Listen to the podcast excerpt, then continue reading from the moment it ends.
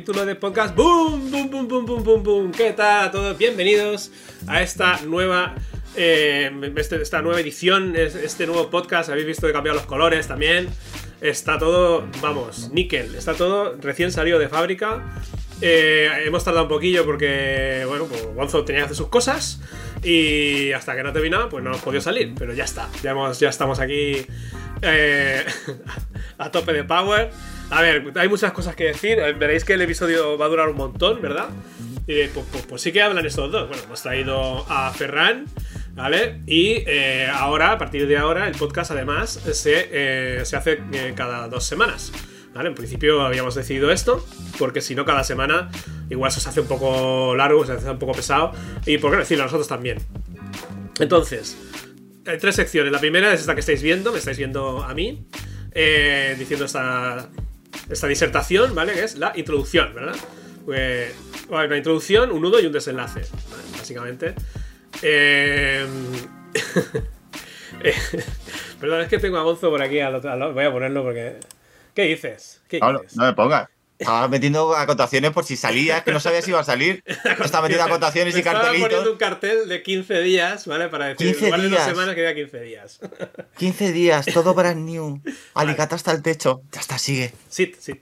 Vale, entonces.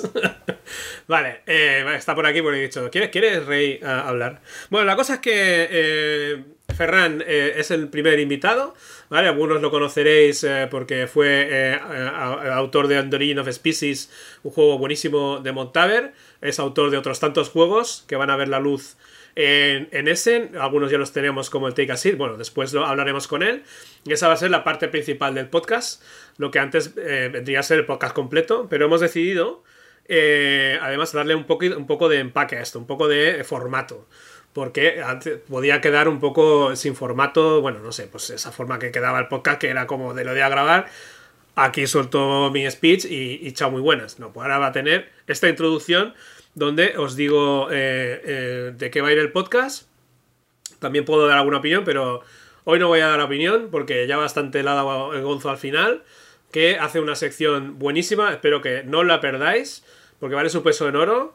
Eh, de verdad, o sea, podéis ir al minuto exacto, que lo, pon- por aquí, lo pondré por aquí abajo, para, para si queréis ir directamente a los desvaríos que dice este colaborador que tengo. Por cierto, no vamos a hacer Twitch, ¿vale? Porque en un principio eh, nos pensábamos, ah, qué, bu- qué buena idea, no sé qué, podíamos hacer Twitch para que la gente pueda opinar en directo y tal. No opináis, y a tomar por culo, ¿vale? Si queréis decir algo, eh, tenemos un Discord, ¿vale? Entonces, eh, en algún lado de, de la cajetilla de, de descripción estará el enlace al, al Discord. Y allí podéis preguntar lo que queráis, insultarnos, o sea, lo, lo que queráis hacer, todo lo podéis poner allí. Y entonces, con lo que pongáis en el Discord, nosotros ya luego hacemos nuestra mierda, ¿vale? Así que las quejas y todo eso al Discord, que lo lleva básicamente Gonzo. Yo entro muy poco al Discord, nada más que para jugar a rol, pero bueno, ya.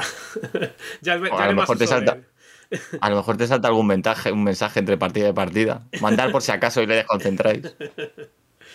Eh, ¿Qué más iba a decir? Ah, vale, veréis, os habréis percatado que eh, el podcast mm, sigue llevando mi nombre. ¿Vale? Esto eh, discutimos con Gonzo si el, si el podcast tenía que llamarse de esta manera del podcast del Carrascosa o no, dado que ahora eh, Gonzo es colaborador, habitual, es, es co- copresentador y, y tal. Y entonces, pues, para que no hubiera duda, lo que hice fue bajarme los pantalones y con el miembro me dar una esquina y le dije, mirando a los ojos, todo esto es mío, este es mi territorio. Mira, Simba, todo lo que baña la luz del sol. ¿Puedo- ¿Puedes ponerme un momento en la pantalla? Sí, sí, sí. ¿O se me está viendo ya? Ya. Vale, os hago un resumen, muy, perdón por la introducción, os hago un resumen muy, muy corto de lo que ha pasado aquí. Básicamente, en este parón que hemos tenido, eh, he intentado discutir con Xavi de tú a tú, como, como miembro ya de pleno del podcast, y básicamente todos los cambios que se han producido o que no se han producido es básicamente todo lo contrario a lo que yo había pedido. Yo dije, oye, con Twitch a fuego. Y me dijo, carajo, ni de coña. Cambiamos el nombre del podcast porque, joder, ahora también es mío. No se va a mover ni una sola letra. Oye, tío, pero nada, te dejo ahí, montate un Discord si quieres, que la gente te cuente sus mierdas. Tú me haces una lista en Excel que no la viene ni a leer, pero tú te encargas de organizarla. Básicamente, este ha sido el procedimiento. Lo he intentado y, ha salido mal, todo muy mal. Bueno, Son, son puntos de vista. ¿Vale? Eh, también os habéis percatado que cambia los colores, cada temporada cambia el color y ahora he optado por el amarillo, que me gusta a mí mucho. Y eh, pues esto sería, porque yo siempre juego con el amarillo. Así que digo, ¿por qué no voy a poner amarillo al podcast? Y me ha parecido ya está, lo, que, lo que yo quiera. yo, por ejemplo, pedí, pues el azul, pedí el azul y aquí lo tenéis, amarillo. Bueno, pues ahora eh, vamos, a, vamos a empezar la, la entrevista, la charleta con Ferran. Eh, la verdad es que pensábamos que iba a durar menos, pero se ha empezado a enrollar y no sabemos cómo cortarle. Autores, tío, como no les entrevista a nadie, para cuando alguien le da coba, la Virgen. No, no, la verdad es que eh, nos hemos enrollado más nosotros porque aparte de hablar de sus juegos, hemos estado hablando también sobre sus procesos eh, creativos, de cómo lo hace con... porque siempre es coautor, él no hace los juegos eh, solo, siempre busca a alguien y pues teníamos curiosidad preguntarle cómo lo haces, porque yo por ejemplo me siento incapaz, yo no quiero que nadie toque mis mierdas, o sea, yo esto es así y ya está. Por eso si otra persona dice, no, no, es que eso tiene que ser asado y, pues, ¿cómo tolera el que le cambie las cosas? Pues es una pregunta que le quiero hacer, así que... Os dais cuenta, ¿no? Cómo ha sido el proceso de la nueva temporada. sí, sí. Pero bueno, voy mejorando, joder, voy mejorando. Bueno, muchísimo. Sí, sí, sí. Voy mejorando, ¿no? Te daba, te daba final ahí. Toda, toda, la parte final del podcast. ¿Qué más quieres, tío? ¿Qué más quieres? Sales conmigo en la parte final del podcast. ¿Qué dices? A ver, a ver. Y además te Hombre, te solo, vas a ver la que lías.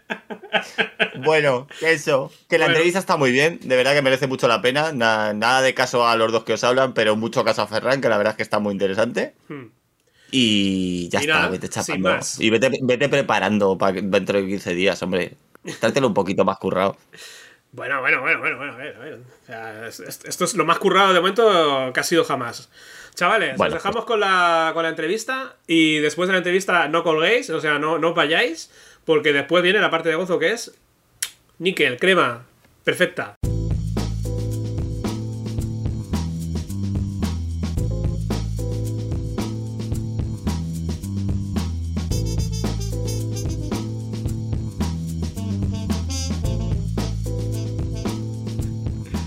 Cuando usted diga, maestro de ceremonia. Vamos a empezar eh, este podcast. Tenemos a un invitado de lujo. Tenemos al Reiner Nicia eh, catalán. Tenemos a, el Alfa y el Omega de Manresa, ¿eras? ¿No? Sí. Bien documentado, Xavi, bien documentado. Bien documentado. Tenemos a y te Alias.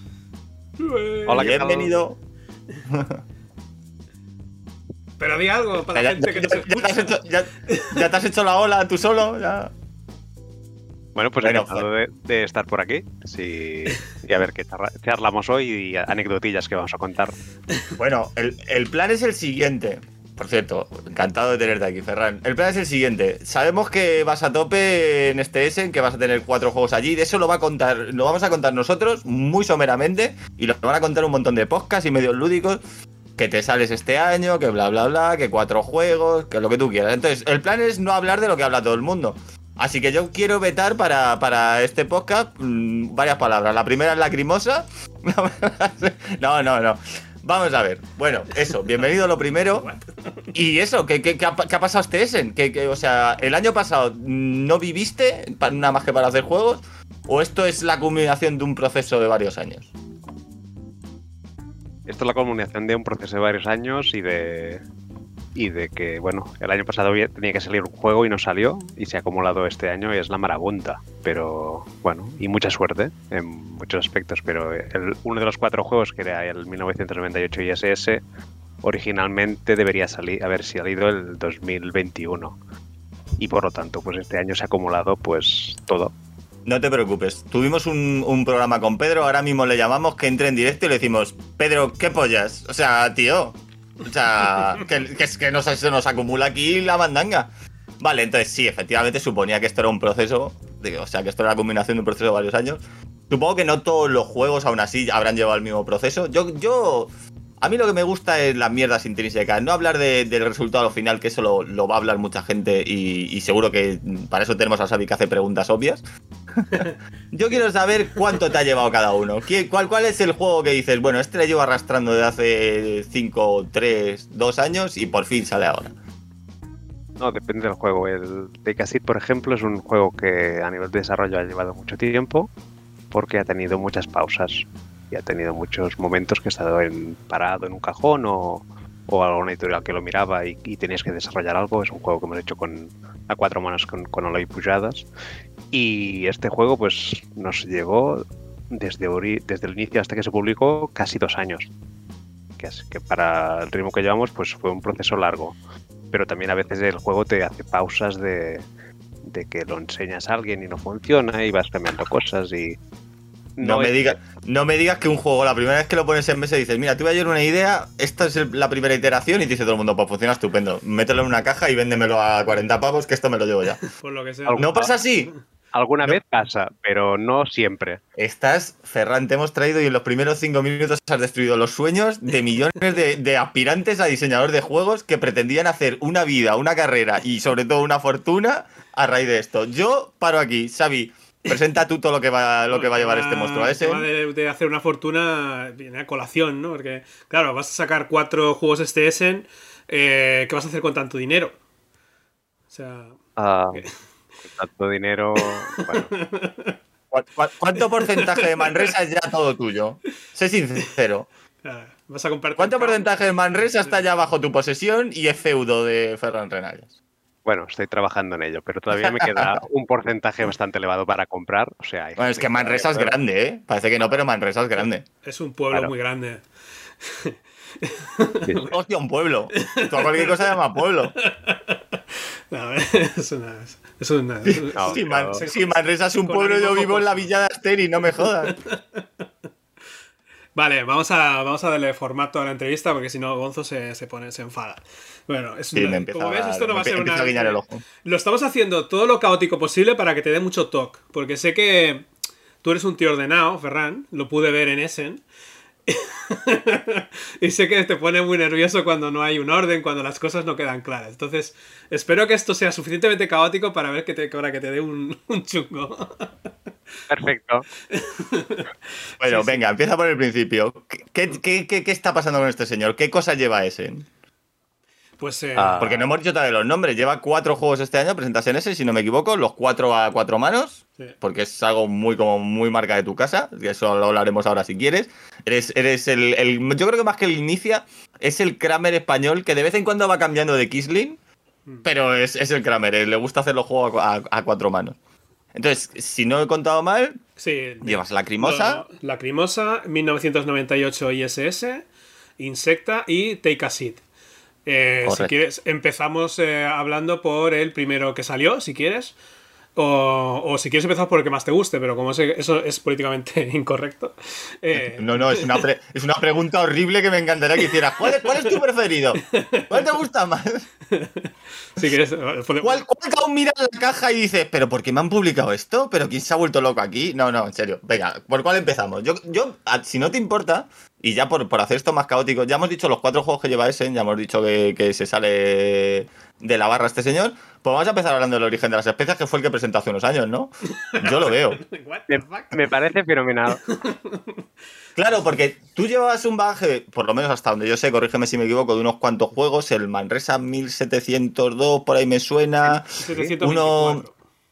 Correcto. Perdón, me han bailado, me han bailado la fecha. Luego sé que tienes una cosa ahí de la que sí que no tengo ninguna referencia, que es el Municipa. No, está fuera de mi radar si, quieres comentar algo sobre él adelante.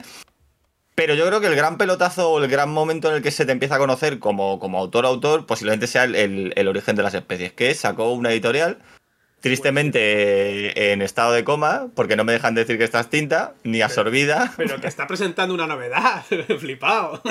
Está presentando el Pero déjame que empecemos. Pero vamos, mira, escúchame, Xavi. Sí. ¿Cuántos programas llevamos juntos? ¿9, 10, 11? ¿Cuántos hace que me contrataste para esto? Demasiado, sí, tal vez es la respuesta correcta. Es el primer. Hemos traído editores a cascoporro, mm.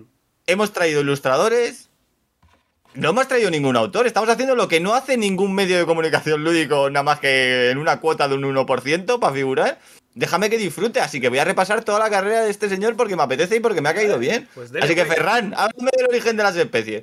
¿Qué pasa ese año? ¿Cómo nace ese juego? Porque es que a mí me va a servir luego para en- encadenar cosas con los juegos que te van a sacar este año.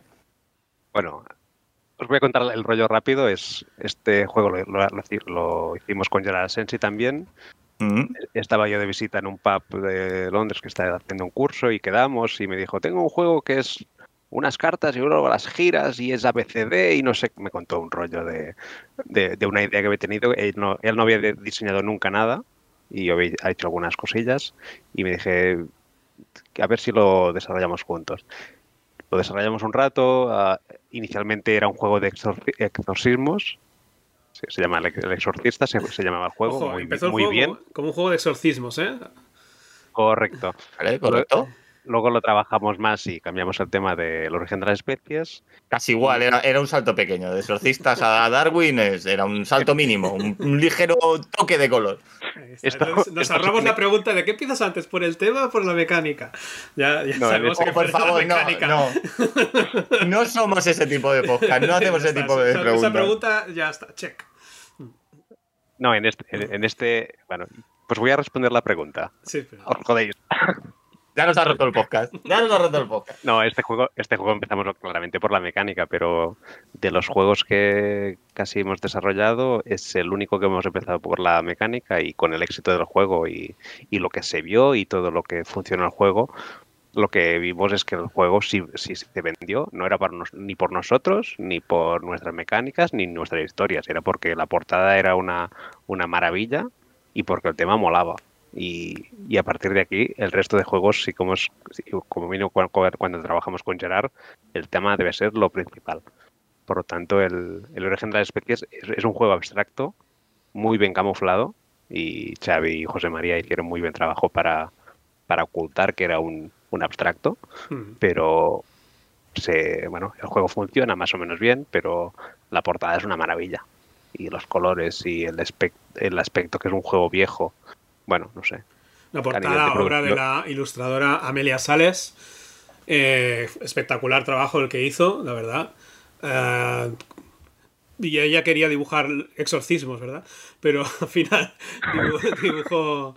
eh, Teníamos ya hecha la escalera con la silueta del exorcista y la entrada de la casa, pero dijimos, ¡ah! O sea, a ella que le mola todo No. el rollo ese, ¿sabes? Así más friki. Y tuvo que dibujar un montón de, de animalillos y de insectos. Ahí está la portada. Este- esta es la versión alemana. Sí. Eh, Sí, se nota porque ocupa el texto ocupa siete veces más que en la- cualquiera de las otras versiones. Madre mía, la Virgen. No, Xavi, por Dios, no. no. de Arten. Tienes un inglés muy válido, Xavi. Bueno, al caso, vamos a ver. Este juego, a mí este juego me llama la atención porque efectivamente eh, fue muy llamativo el año que salió en Essen por el tema. Y fíjate que de manera indirecta yo sí que te quería hacer la pregunta que ahora de coña decíamos que no queríamos hacer, que era la de que- ¿qué empiezas? La archiconocida pregunta, ¿qué empiezas? ¿Por el tema o por las mecánicas? Porque tú, insisto, corrígeme si me, si me equivoco, pero la sensación que me da es que eh, por, por los trabajos que te he visto eres, eres un tío muy de euro, muy de euro, euro, euro. Muy matemático en los juegos. ¿Vale? Entonces, que no es malo, no lo estoy diciendo, no lo estoy diciendo con ningún tipo de connotación, está estupendo. Hay, o sea, hay montones de, de autores de, de ese mismo palo con muchísimo éxito. Claro, entonces, pero sí que es cierto que tú a la hora de leer, por lo menos en los juegos en los que te, los juegos que te conozco, Perdona, y- Gonzo, que te interrumpa. ¿Me puedes Dime, decir dime. Que soy, que soy una- un, autor, un autor muy válido. Que para- pues no, eso, eso lo tiene que decir Xavi. Sí. Pero ahora, ahora le damos un segundo para que, para que diga su frase. Él tiene su público y le tiene que dar a su público lo que su público busca. Tengo que decirlo de que eres un autor muy válido cuando toque. Y, y también eh, podré- puedo decir, no sé, eh, ¿qué, qué otra frase digo, tío? Me he quedado en blanco ahora mismo. Pero digo, por ejemplo, No sé. que se vienen cositas y cosas así. Se Pero es un momento, ¿eh? Ah, Lo tengo que Por ir favor, metiendo natural. Por ejemplo, Ferran nos está contando las cositas que se vienen. Bien, vamos a ver, vuelvo a coger la caña y vuelvo a traer el podcast de Hay vuelta. que recoger el hilo.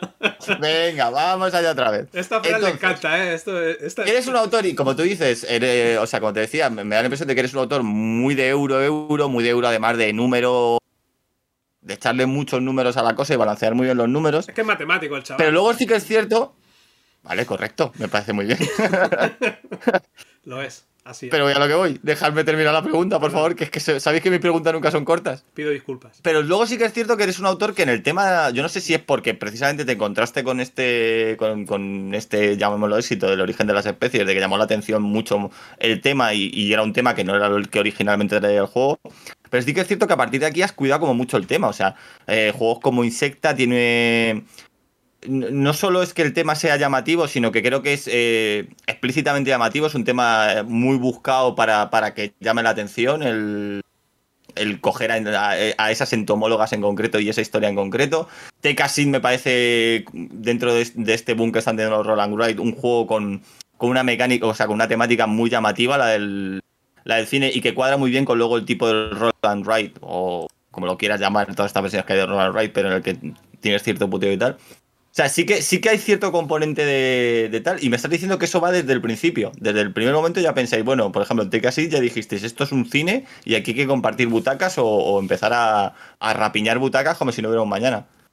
O está ahí en el aire un poco por donde van los tiros y según va saliendo una mecánica que os gusta, la vais luego buscando cómo, cómo encajarla con un tema que ya tenéis pensado. Ojo, eh, pregunta, pregunta, larga. La pregunta es muy larga, pero, pero la respuesta de Ferran va a valer la pena, ya te lo digo yo. Yo me voy a quedar callado un rato. Vale, la, respuesta es, no hay una única forma de trabajar, sino cada equipo de trabajo es una forma de trabajar distinta. Yo trabajo distinto con Gerard, trabajo distinto con Aloy, trabajo distinto con Eugeni y formamos también un equipo que tenemos nuestras propias dinámicas, o sea, tampoco es si yo estoy presente en un equipo funciona todo el mundo igual, sino porque siempre es dos partes y, y cada uno aporta lo suyo. Una vez dicho esto, como regla general, ah, para los juegos de ahora, yo en la mayoría de casos me baso en el tema. Actualmente es ah, el tema es el que debe mandar, el tema es el que debe ser el inicio, el tema es el que debe justificar las mecánicas y a veces provocarlas. Y, y lo que decía antes, y es que totalmente esto es gracias al origen de las especies y la experiencia que, que tuvimos allí y, y que lo vimos, que es si es un juego que ha, que ha gustado es porque el tema es atractivo y la portada es atractiva. Y las mecánicas van a acompañar, las mecánicas deben ser suficientemente válidas. No, Lo siento. no, adelante, adelante, haz- haz el podcast tuyo. Se me ha escapado, Xavi. Te he pisado. Es que a veces va bien, la palabra es, es útil en cualquier caso. o sea. Es muy válida, es muy válida Muy la palabra. Pero que, que- que las mecánicas pueden funcionar y todo esto, pero no es el punto de, de arranque. Por lo tanto, el- la potencia del juego, cre- bueno, creímos que, que debía ser- Potencia, ahora me estás pisando a mí. Perdón. Para allá, para allá. Este, Pero, este- este no se escucha, ¿eh? Eh, Sí, sí, sí, sí. Este es uno de Ya os lo la he dicho. puta. Por cierto, pequeño inciso aquí. Llevas cuatro juegos a Essen. Eres el buque insignia, podemos decir ya oficialmente que eres el buque insignia de la expedición española que es campeona del mundo de juegos de mesa este año en Essen. Podemos decir esto ya. ¿Me puedo hacer una camiseta con eso? Ya está, perdón. Podemos- continuar. Sigamos con la programación establecida. Sigue, pues, sigue, por favor, Ferran, con lo de. con No, a, a nivel de tema, pues, y cada juego es un poco distinto, pero los las especies, ya os, me os di- te- os he dicho que, que nació abstracto y, y el tema se incorporó cuando presentamos a Montaver, estaba de un modo, y Xavi y José María trabajaron un montón para, para que el Vigal estuviera en medio del, del, del juego, personajes. Me acuerdo José María que, que buscó el diario de Darwin y todas las fechas para que aparecieran en el mapa. O sea, hubo todo este trabajo de incorporación. Sí, sí. En el caso de, de- de Insecta, por ejemplo, que, que hemos trabajado con Montaver y con José María, que bueno, que ya nos conocemos, pues todo el tema de entomólogas y esto ha hecho un trabajo de investigación brutal también. Y es, bueno, ha sido un poco la, la misma dinámica que el origen de las especies, pero con una base menos abstracta quizás. Y con el tema que ya, ya, ya tiene un encaje más desde el principio, pero José María, por ejemplo, todo el tema de las entomólogas, las historias, ah, se ha hecho un trabajo con un, con un entomólogo realmente que, que ha escrito un libro de, las, de la vida de las cinco entomólogas, pues para que estuviera allí. Bueno, aquí es, en este caso, José María. juegos como. Bueno, y el. Bueno, os voy a contar cosas. Am, Adelante, como si esto fuera un podcast. el tema de el, el Insecta precisamente, que lo hemos hecho con Eugeni Castaño, ah, no nace, siempre de qué nace el juego, sino de, de- que es primero el tema o la mecánica. En este caso, el juego nació de una imagen. Un día buscando por internet vi una portada de, del origen de las especies, del, libro, que es una portada que aparece una colección de insectos. Y pensé, ¿cómo molaría hacer un juego que al final de la partida hubiera una caja de insectos encima de tu mesa? Y este fue el punto de partida de- del juego. O sea que a veces esto ya no es ni tema, es quiero la sensación de la imagen que quiero al final de la partida. ¿Cómo molaría construir una caja de insectos? Y este fue el origen de- del juego.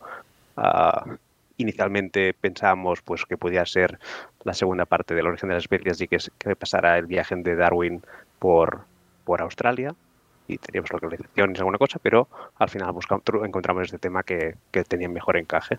Pero Ujú. bueno, otra, otra forma aparte de las clásicas de, de tema o mecánica. Luego con un arte espectacular de Amelia Sales que, que está que se sale. Sí. Bueno, ya hasta aquí cosa. Perdón. Hasta, hasta bien, jefe Bosa, está bien, está bien. A ver, mira, yo, era- yo- mira- yo era precisamente este era, era el vínculo que andaba buscando para tirarte la siguiente pregunta, porque efectivamente a mí el dentro de, de los cuatro juegos que llevas este año a Essen, quizá Insecta me parece más el, el- el heredero espiritual del origen de las especies. Puede ser que no, ¿eh? Insisto, hablo de la sensación que a mí me da. En muchos Bueno, sentidos... tiene el, el mismo flavor, o sea, José María, porque yo, bueno, no estaba Sí, puede- vez, pero puede ser que le porque- da mucho olor al juego, que es decir, sirve para, para aprender sobre una época, la ilustradora es la misma que es- recuerda, quiero decir que sí, Correcto, sí, para- correcto. para- yo también lo el considero equipo- el equipo- el equipo es muy parecido y eso evidentemente influencia que, que el resultado de esa sensación de continuidad o de que de lo que decía, ¿no? De que es un poco el heredero espiritual de- del origen de las especies. Y dijéramos que el juego, en su proceso de presentación a editoriales, se presentó a una editorial. O sea, que, Mm. que también ya estaba en mente de que fuera la continuación de la línea histórico. Entraste ya por Montaver. Y, dijere- y dijiste directamente, entraste ya a, a- a calzón quitado y dijiste, te traigo otro melocotón, tú verás lo que haces.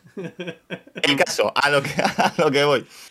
Eh, sí que es cierto que, por ejemplo, en el origen de las especies hay mucho trabajo de lore detrás. Sí que es cierto que están muy cuidados los detalles de tanto de la figura del Beagle como de las fechas y tal. Se habla un poco dentro del juego de la figura de Darwin, pero quizá no es. Porque a mí en, Insecta, que es un juego que además que yo creo que gracias a ti conseguí leer el reglamento hace ya un- unos cuantos meses, en el fondo también me parece un juego bastante, o sea, mecánicamente bastante abstracto. Se le podía haber colocado otro tema, quizás no con todas las mecánicas, pero se le podía haber dado una vuelta desde, desde otros, otras perspectivas, otros temas. Pero luego sí que hay un proceso de decir, bueno, lees el reglamento y hay una parte que me gustó mucho que es cuando paras el reglamento completamente dices, bueno, ya no voy a hablar de las cinco tipas estas porque, porque es lo principal. O por lo menos a mí era lo principal del juego, saber quiénes son estas cinco, estas cinco señoras, porque, porque era la historia que más desconocía, aunque alguna me sonaba. Pero para mí, te soy sincero, me eran realmente casi todas desconocidas.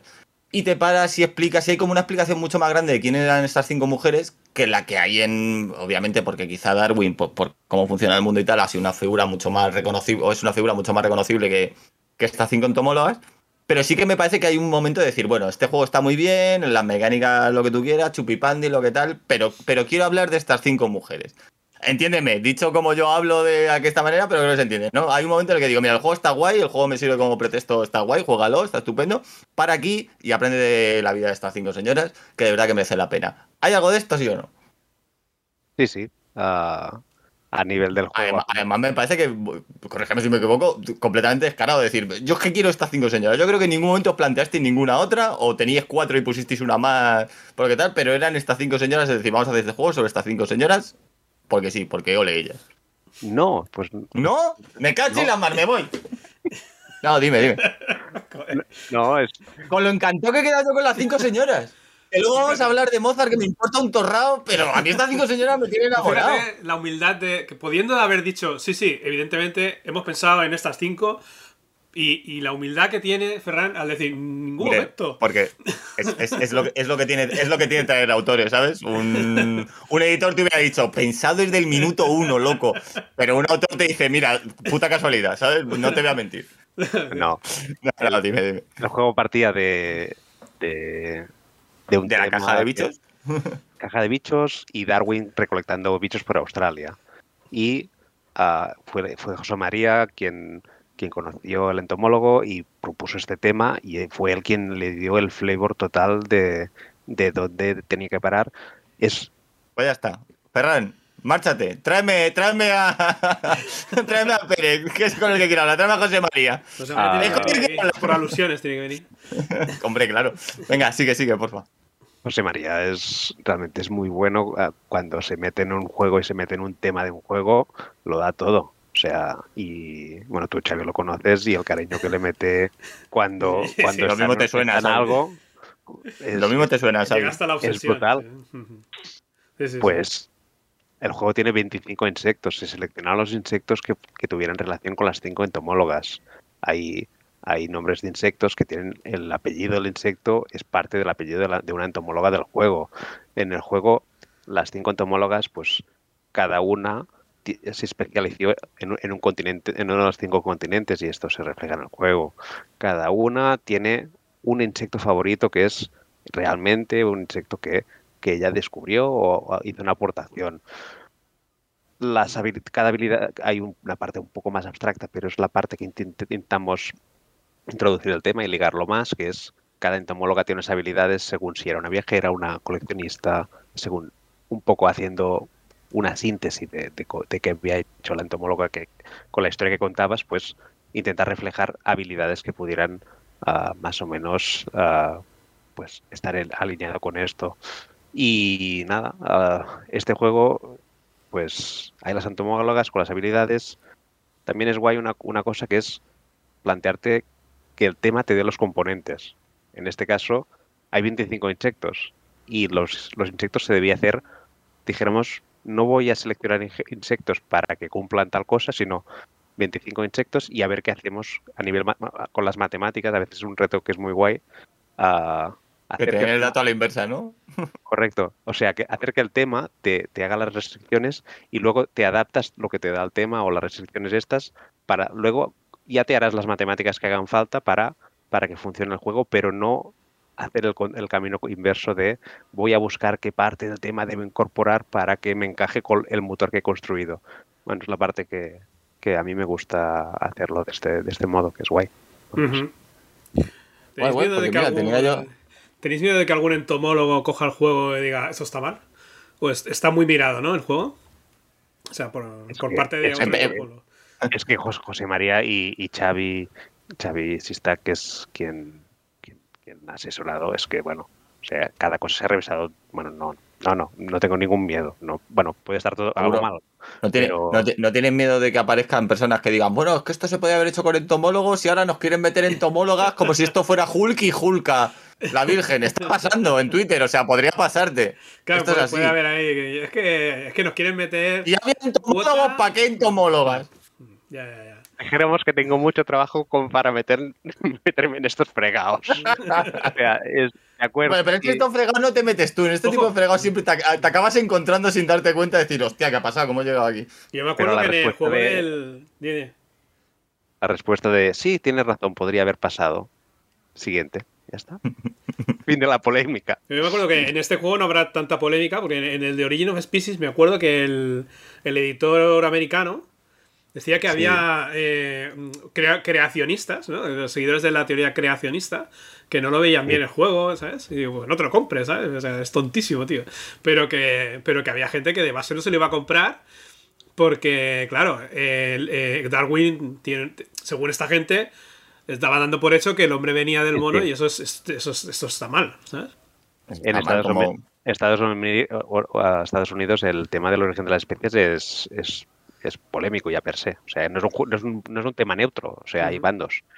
Y, también, sí, sí. Y ahora que dices esto, también cuando hablamos con el editor americano, cuando hicieron la versión, una cosa que nos incidió y fue la primera vez que, que vi a alguien que fuera activo en este sentido, que nos, nos habló de la representatividad de hombres y mujeres, que no había ningún personaje en el juego que fuera mujer, la explicación también era porque hemos documentado y no hemos encontrado de la lista de personajes ninguna mujer representativa que, que- que- estuviera en el viaje durante la- el viaje de las Galápagos, aunque en la tripulación había alguna mujer pero no estaba documentada su nombre, y incorporamos una, una, una indígena que, ah, que cogieron en, en Tierra de Fuego y la devolvieron en Tierra de Fuego un poco antes del periodo, pero para incorporar la representatividad de la mujer.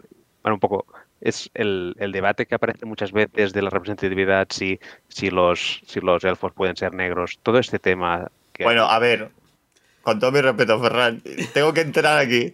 No es lo mismo debatir si una señora que vivió en el siglo XIX o en el siglo XVIII, XIX, perdón, eh, si fue más importante o menos importante, pero que fue real, estuvo allí y más o menos Sí. documentada, se sabe que estuvo allí, Pero que que- hablar de criaturas Sí. inventadas en el cerebro de un ser humano. Estoy de acuerdo, pero el pequeño matiz que quería hacer, sí, ok, es que ah, ah, la Fuegan Basket, que era el nombre de, de la mujer, en el- no estuvo en la parte del viaje de las Galápagos, que es cuando intenta representar el juego. Un poco la, la, la res- restricción que nos metíamos es que fueran personajes que estuvieran en esta época del viaje. Pero me confirmas que no ha habido ningún muerto por la decisión de haber metido una mujer en el juego. Nadie ha muerto, nadie, nadie acaba hospitalizado, No, cero no, dramas. no. Pero dramas, La Perfecto. libertad- La libertad. Y esto está sigue-. Y esto sigue siendo un juego y sigue siendo divertido. Magnífico. Venga, No. siguiente, te cas- perdón. No, no, perdón, no, por Dios, no, no pidas perdón. O sea, no te traemos aquí para que pidas perdón. En todo caso, ya te pediremos perdón muchas veces. Después de que se emita esto, te pediremos perdón muchas veces nosotros a ti, pero tú a nosotros nunca. De acuerdo. No, pero Ah. venga, avanzamos. Te casi. ¿Qué, ¿Qué os parece? ¿Seguimos Sí, avanzando? vamos, o sea, ¿Puedo? Se ha terminado el bam. bloque. Se ha terminado el bloque. eh, Esto así ahora, es de repente me da un... delimitar que se acaba una cosa y empieza Se otra. me cruzan dos cables y digo, se acabó de lo que estábamos hablando. Pero, casi. de, que- pero del juego que, está, que ya terminamos el bloque no vamos a contar ninguna anécdota ni nada. Sí, Bueno, sí, seguro, seguro, volveremos y tal. O sea, yo ahora aquí he hecho Es la sinapsis cerebral, pero luego el cerebro no aguanta todas este las ritmo. movidas que nos pasaron en ese, ¿eh? O sea, eso es. Para, el mice- para la miscelánea de después, para la miscelánea. Miscelánea, vale, ok. Es que ahora tenemos Vamos, apartados. eh. vamos por orden, que nos quedan tres juegos. Este señor tiene, tiene que vender juegos, hombre. Que le tienen que llegar los bichullis, que tiene ahí unos royalties que, que tiene que cobrar. Así que venga, Take a Seat. Take a Hablamos seat. con, hablamos con, con Pac de, de, de Take a Seat, y nos contó un poco por encima dónde va el juego. No, Eh, con, con Gonzalo. con- sí, perdón, perdón. Oh. Tienes toda la razón. Hemos perdido un seguidor, tío. Bueno, pues ya está. Ya está. Ya solo queda uno. Ah, el no pasa nada. Nos, del Mambo es, enemi- es enemigo ya. nos- aferraremos a eso. Perdón. Nos aferraremos a eso. En fin, el caso. Perdón, hablamos con Gonzalo. Eh, mira que olvidarme el nombre de Gonzalo, yo precisamente ya me vale. Pero bueno, el caso. Eh, nos comentó un poquito, estuvimos hablando un poco sobre el juego. Yo comentaba en aquel programa, que no sé si lo has visto, que quizás lo que más me llama la atención dentro de lo que era el mundillo de los Roll and Ride es ese, esa vuelta de tuerca de compartir tableros y más sobre todo uno a un lado y otro a otro. ¿Eso también nace desde el principio? Eso, eso era algo que notabas que faltaba en los Roll and Ride, porque lo hablaba con Gonzalo y de verdad que creo que no, no es muy habitual. Esta, esta- la interacción no había llegado todavía lo suficientemente fuerte al campo de los Roll and Ride. Y creo que tú ahí eres uno de los que está abriendo camino. Ah, claro, Gonzalo vio el juego cuando llevaba dos, dos años eh, en desarrollo casi.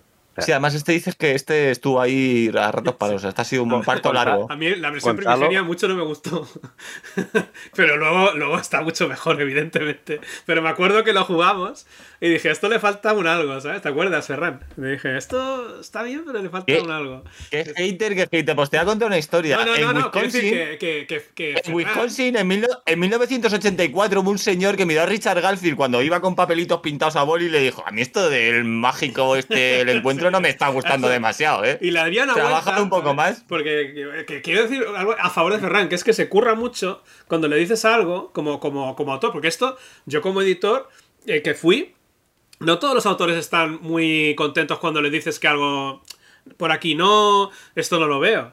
Ferran dice, vale, es igual por dentro te dice, hostia, te apuñalarían un ojo. Pero por fuera dice, ah, pues igual, no, no, no. igual tienes esto, razón. Esto no, esto no pasa, no pasa esto.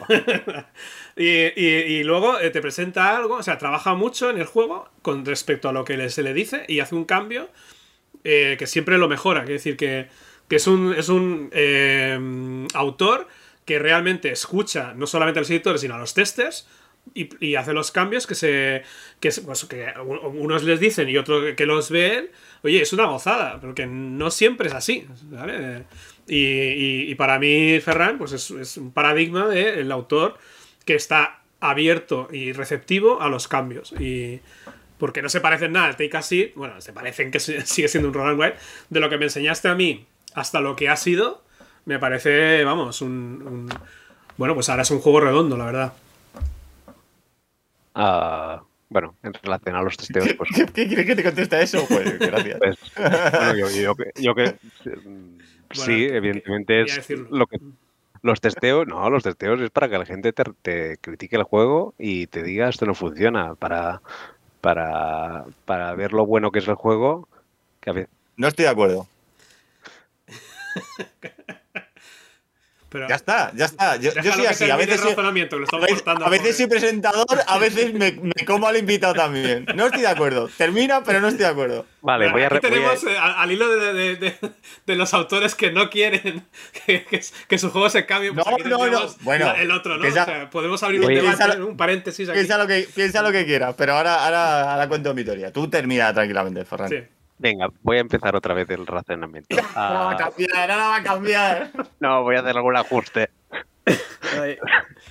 Ah, no, cuando, cuando tú tienes un juego, más o menos tienes analizado lo que crees que funciona y lo que tienes dudas que quizás no funcione tanto. Y cuando vas a un testeo, pues lo que quieres es que la. Bueno, yo cuando hago un testeo especifico claramente qué quiero que me den de feedback y en qué puntos concretos quiero que respuestas. O sea, y digo, este test- testing te servirá para, uno, si el encaje mecánico funciona, y dos, quiero ver si el, motor mecánico general funciona bien, no quiero que me digáis nada de los números porque no estoy en este punto, y quiero que me, digáis esto concreto. Son, normalmente son aspectos que has analizado y, y has intentado aportar soluciones, y el testeo en sí es un punto de control de que te digan que es un desastre absoluto y perfecto, porque es lo que quería saber, si era un desastre o no era un desastre, y, y- y muchas veces no pido soluciones porque a veces, porque a veces ya tendría yo las soluciones, o, o más que la solución, es lo que Claro. dicen a veces, que quiero, quiero el problema, quiero el problema, yo, yo quiero que me, me identifiques el problema. El- Encontrar soluciones es trabajo únicamente. Detectar problemas, a veces uno mismo no puede detectarlos. Y a partir de aquí, pues, mm, si a veces te dan soluciones, en muchos juegos hemos incorporado cosas de que los testings han, han dado, y evidentemente, pero cerra- cerrar a, a que me digan algo, como máximo es, vale, vale, guay, gracias, y no, y sé que no lo voy a utilizar, pero como regla general el testeo debe servir para, para escuchar a quien te está delante y, y aprovechar lo máximo, al fin y al cabo. Correcto. Has, has recti- has rectificado bien. No termino de estar de acuerdo del todo, pero has rectificado bien. Solo, solo por aportar, de autor a autor. Ahora que aprovechando que estamos en un podcast que nadie escucha. Eh, Lo escucha él. no, no, el agua, manténla dentro. Aguanta, perdón, lo siento. Casi hago que es atragante, perdón. No, me explico. Yo, por ejemplo, cuando hago cuando testeos, cuando hago testeos, que esto es algo que a nadie le importa, pero yo lo voy a contar, porque si tú, si tú vienes aquí a contarte un mierda, pues yo también, que para eso tengo parte de- del podcast. No, en serio, no. Acuérdate que te puedo cortar siempre que no quiera, soy que esto sigue llevando mi nombre, ¿eh? Aquí Sí, sí, sí, sí, por supuesto, marca registrada. Carrascosa, marca registrada. El caso. Yo, por ejemplo, cuando hago testeos sí que tengo dos normas. La primera, durante la partida, no me comentes nada del juego. Simplemente juégalo. Juégalo. Porque con la experiencia de los años me he dado cuenta de que la gente cuando le dices, yo lo que quiero es feedback, yo lo que necesito es que me cuentes qué te parece el juego. Entonces coges y dices, bueno, pues voy a abrir la caja y te dicen, uh, a mí la caja... No me parece el- que el rectángulo que hace la caja sea lo suficientemente bueno. Y tú dices, no, no, es que esto no es lo que me interesa. Yo, yo, este no era el punto que quería debatir. Si la caja eh, la ha traído simplemente es una de zapatos que he traído para traer el proto. Entonces yo prohíbo directamente hablar durante... No hablar, me refiero a que me deis feedback. Tú juegas y luego después de la partida, si quieres, me cuentas lo que quieras. Si quieres, que no es necesario. Porque muchas veces, y no sé, imagino que aquí estará de acuerdo conmigo, eh, no es necesario ni que alguien te verbalice, oye, esto no me ha gustado, porque es que estás viendo la partida y te das cuenta de que aquí se han atascado, de que en esta parte han empezado a volar móviles por la mesa, de me estoy aburriendo, voy a mirar un rato el móvil y tal. Con lo cual tú tampoco necesitas que alguien te coge y te diga, "Mm, yo la parte esta la trabajaría un poco. Tú has visto que no ha funcionado. Entonces, si luego él verbalmente te quiere decir, pues mira, has probado esta idea, has probado esta otra, evidentemente, el testeo está para escuchar ideas que eso no significa que todas las que te den las puedas incorporar al diseño final, pero algunas de ellas puede que vengan tal cual, algunas de ellas pueden darte la chispa para que tú, algo que ya tenías en mente, digas, ah, pues es verdad, a partir de aquí puedo empezar a trabajar. Pero yo lo del feedback por el feedback, no, no. Yo lo que quiero es que juegue la partida porque necesito. Hay veces lo que tú dices, el- los juegos están muchas veces en diferentes puntos y hay veces que necesito ver algo concreto y a lo mejor ni siquiera te hago jugar una partida, te hago jugar un turno para ver exactamente cómo funciona X parte. O, o- entonces no necesito que me estés contando ni que me ni que me arregles el juego tú. Necesito que lo juegues, necesito ver cómo funciona, necesito ver las sensaciones que crea en partida. ¿Sí? ¿Estamos de acuerdo? Bueno, pues ya está, pues el, pues el podcast para ti otra vez. Al, bueno, al no. 90%. Al 90%. Al 90% pero me caché no tienes Bueno, estar de acuerdo con las cosas que diga eh, el- el- este subalterno, ¿vale?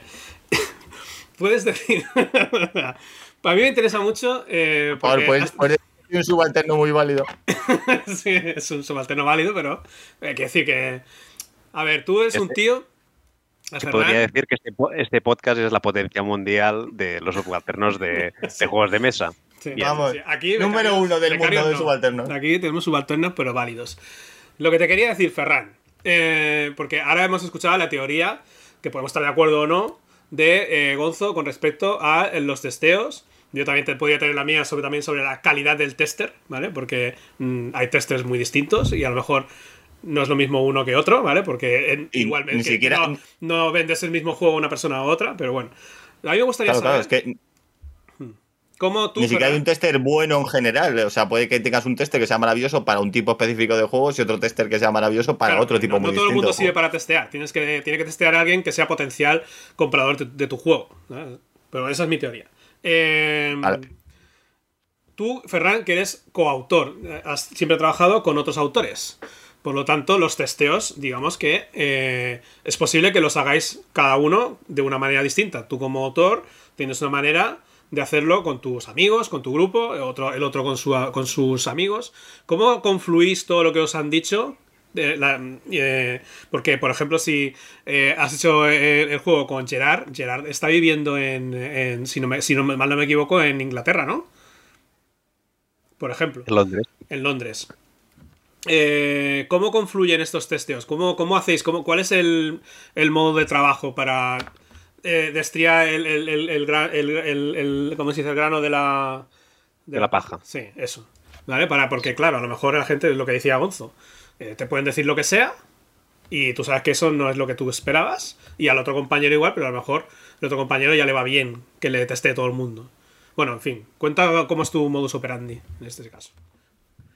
A ver, si lo cuento, la gente no va a querer diseñar juegos de mesa porque es un poco tostón, pero como funciona el tema es normalmente... No, no, créeme, tal y como está el tema, nos conviene que haya menos gente que, que piense que esto es una salida válida. Así que adelante, de- de- destruye sueños. Tranquilo, Ferran, que por dinero la gente hace lo que sea.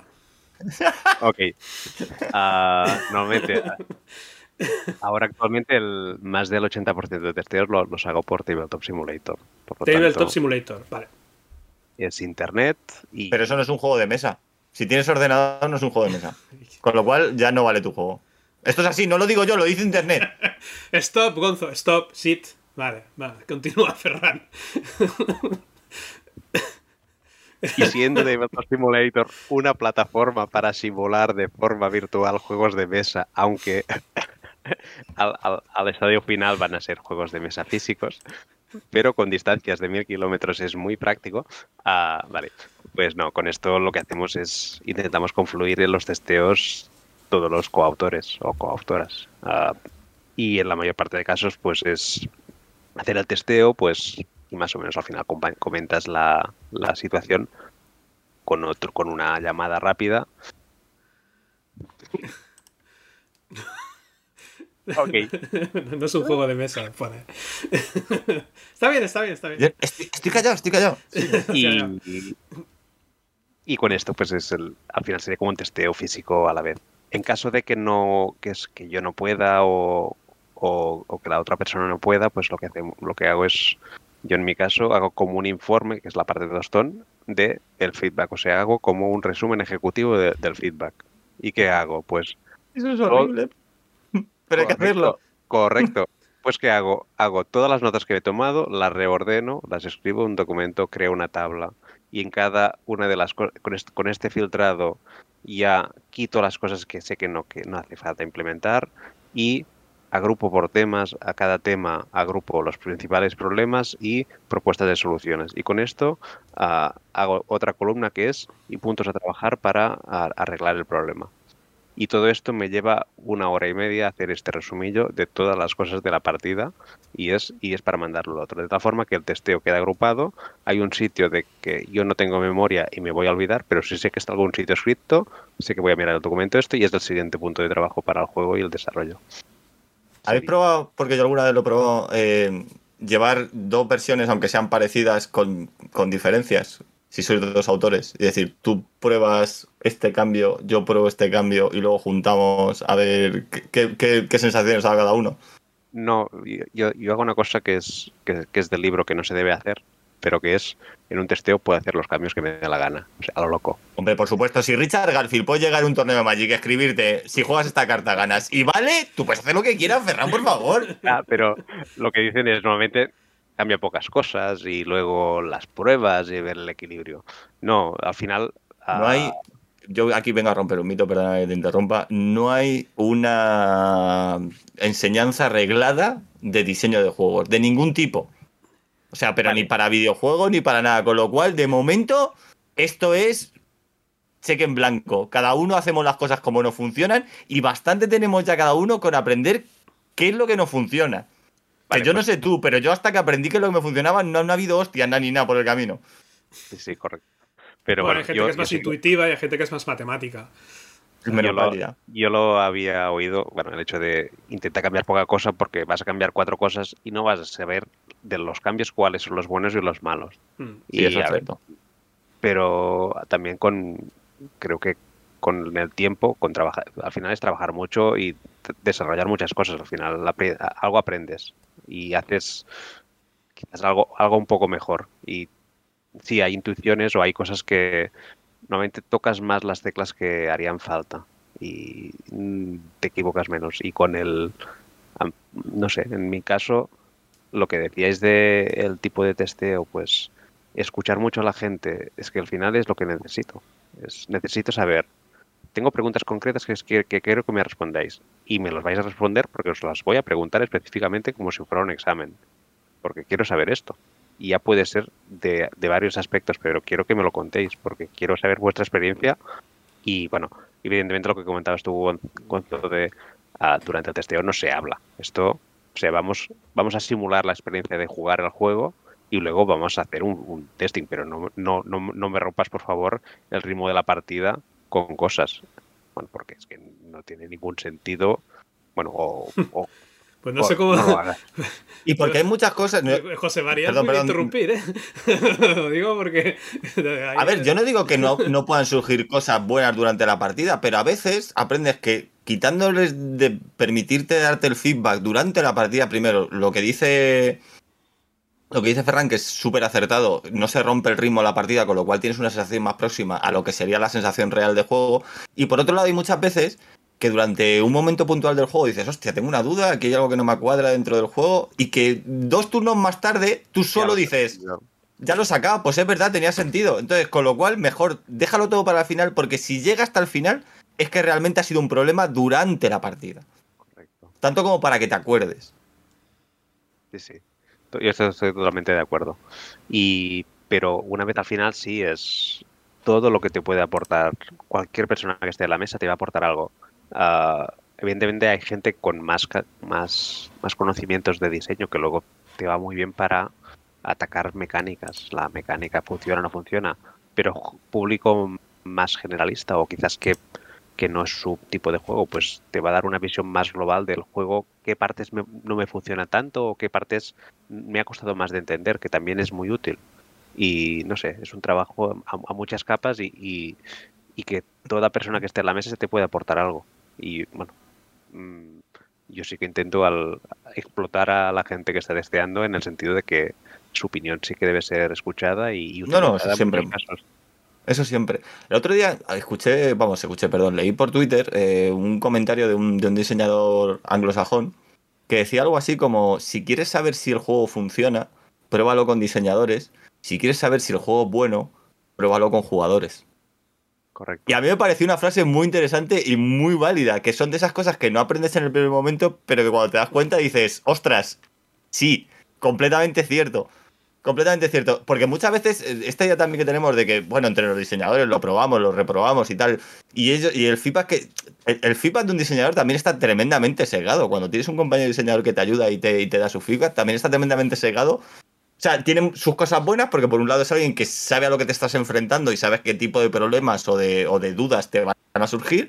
Pero por otro lado, él está viendo, como Matrix. yo digo, Matrix por, por dentro, como igual que tú, con lo cual su, su visión está tremendamente sesgada. En cambio, un jugador, a veces, incluso lo que decíamos antes de que hay testeadores muy buenos para un tipo potencial de juego, también es bueno que aunque sea en menor medida, de vez en cuando metas a alguien un poco de fuera de ese grupo. Porque a veces saltan sorpresas muy, muy interesantes. No lo, haga- no lo recomiendo hacer habitualmente porque la mayoría de partidas van a ser como de, vale, es que se nota que este no es un juego y que no le interesa. Pero de vez en cuando te encuentras con alguna sorpresa que dices, ostras, es que este juego nunca lo había mirado desde ese prisma y aprendes...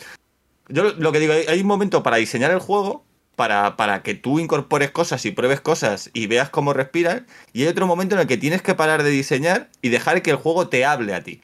Dejar que la gente lo juegue y decir, vale, y ahora, viendo cómo la gente lo juega, estoy aprendiendo yo cosas sobre el juego que he diseñado y cómo, y cómo enfocarme a partir de aquí y, y por dónde tirar.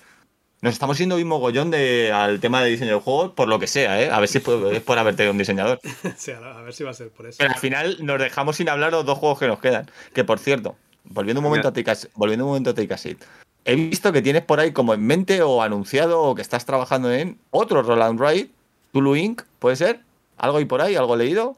Sí, sí, está firmado y está terminado. Es para, es para el 2023, sí. ¿Qué pasa con los. Yo, como, como autor que no se ha enterado de esta vaina, ¿qué pasa con los Roll and Ride? ¿D- d- ¿Dan mayor índice de beneficios? ¿Las comisiones son mayores? ¿Qué, qué está pasando? ¿Tengo que hacer uno? ¿Qué pasa aquí con los Roll and Ride? ¿Qué pasa? Pues una vez que pones ahí unas folios y ya está. Y la gente los raya y listo. Pero que es, No que es cosa de los editores que dicen, tengo que poner un blog de notas. ¡Puta madre! Da- ¡Dame siete! Si quieres, apro- aprovecho esta pregunta para responder una de hace 20 minutos, Venga, adelante. que es de dónde Adelante. salió, de dónde Caos. salió Take a Seat, y, Me y encanta, lo, caos. y- y lo ligo para, para el Tulu Inc. Ahí está. Ah, orden. tanto, tanto- tanto un juego como el otro ah, lo hemos creado con Eloy. Y, y Eloy, el reto inicial es: vamos a hacer un roll and ride que no tenemos ni idea, para probarlo, para ver qué tal. Es el primer juego que hacíamos juntos con él. Yo ya lo conocía por juegos que había hecho y, y para mí Eloy es un maestro con, con muchas cosas del diseño. Es un- lo, lo que más destaco es que es, es la persona casi más ah, eficaz haciendo cualquier cosa. O sea, Guay, lo- nada, el día que traigamos a Eloy, le vamos a traer con un hype, ¿sabes? Sí. ¿Eres, ¿Eres el campeón del mundo de la eficacia, Eloy?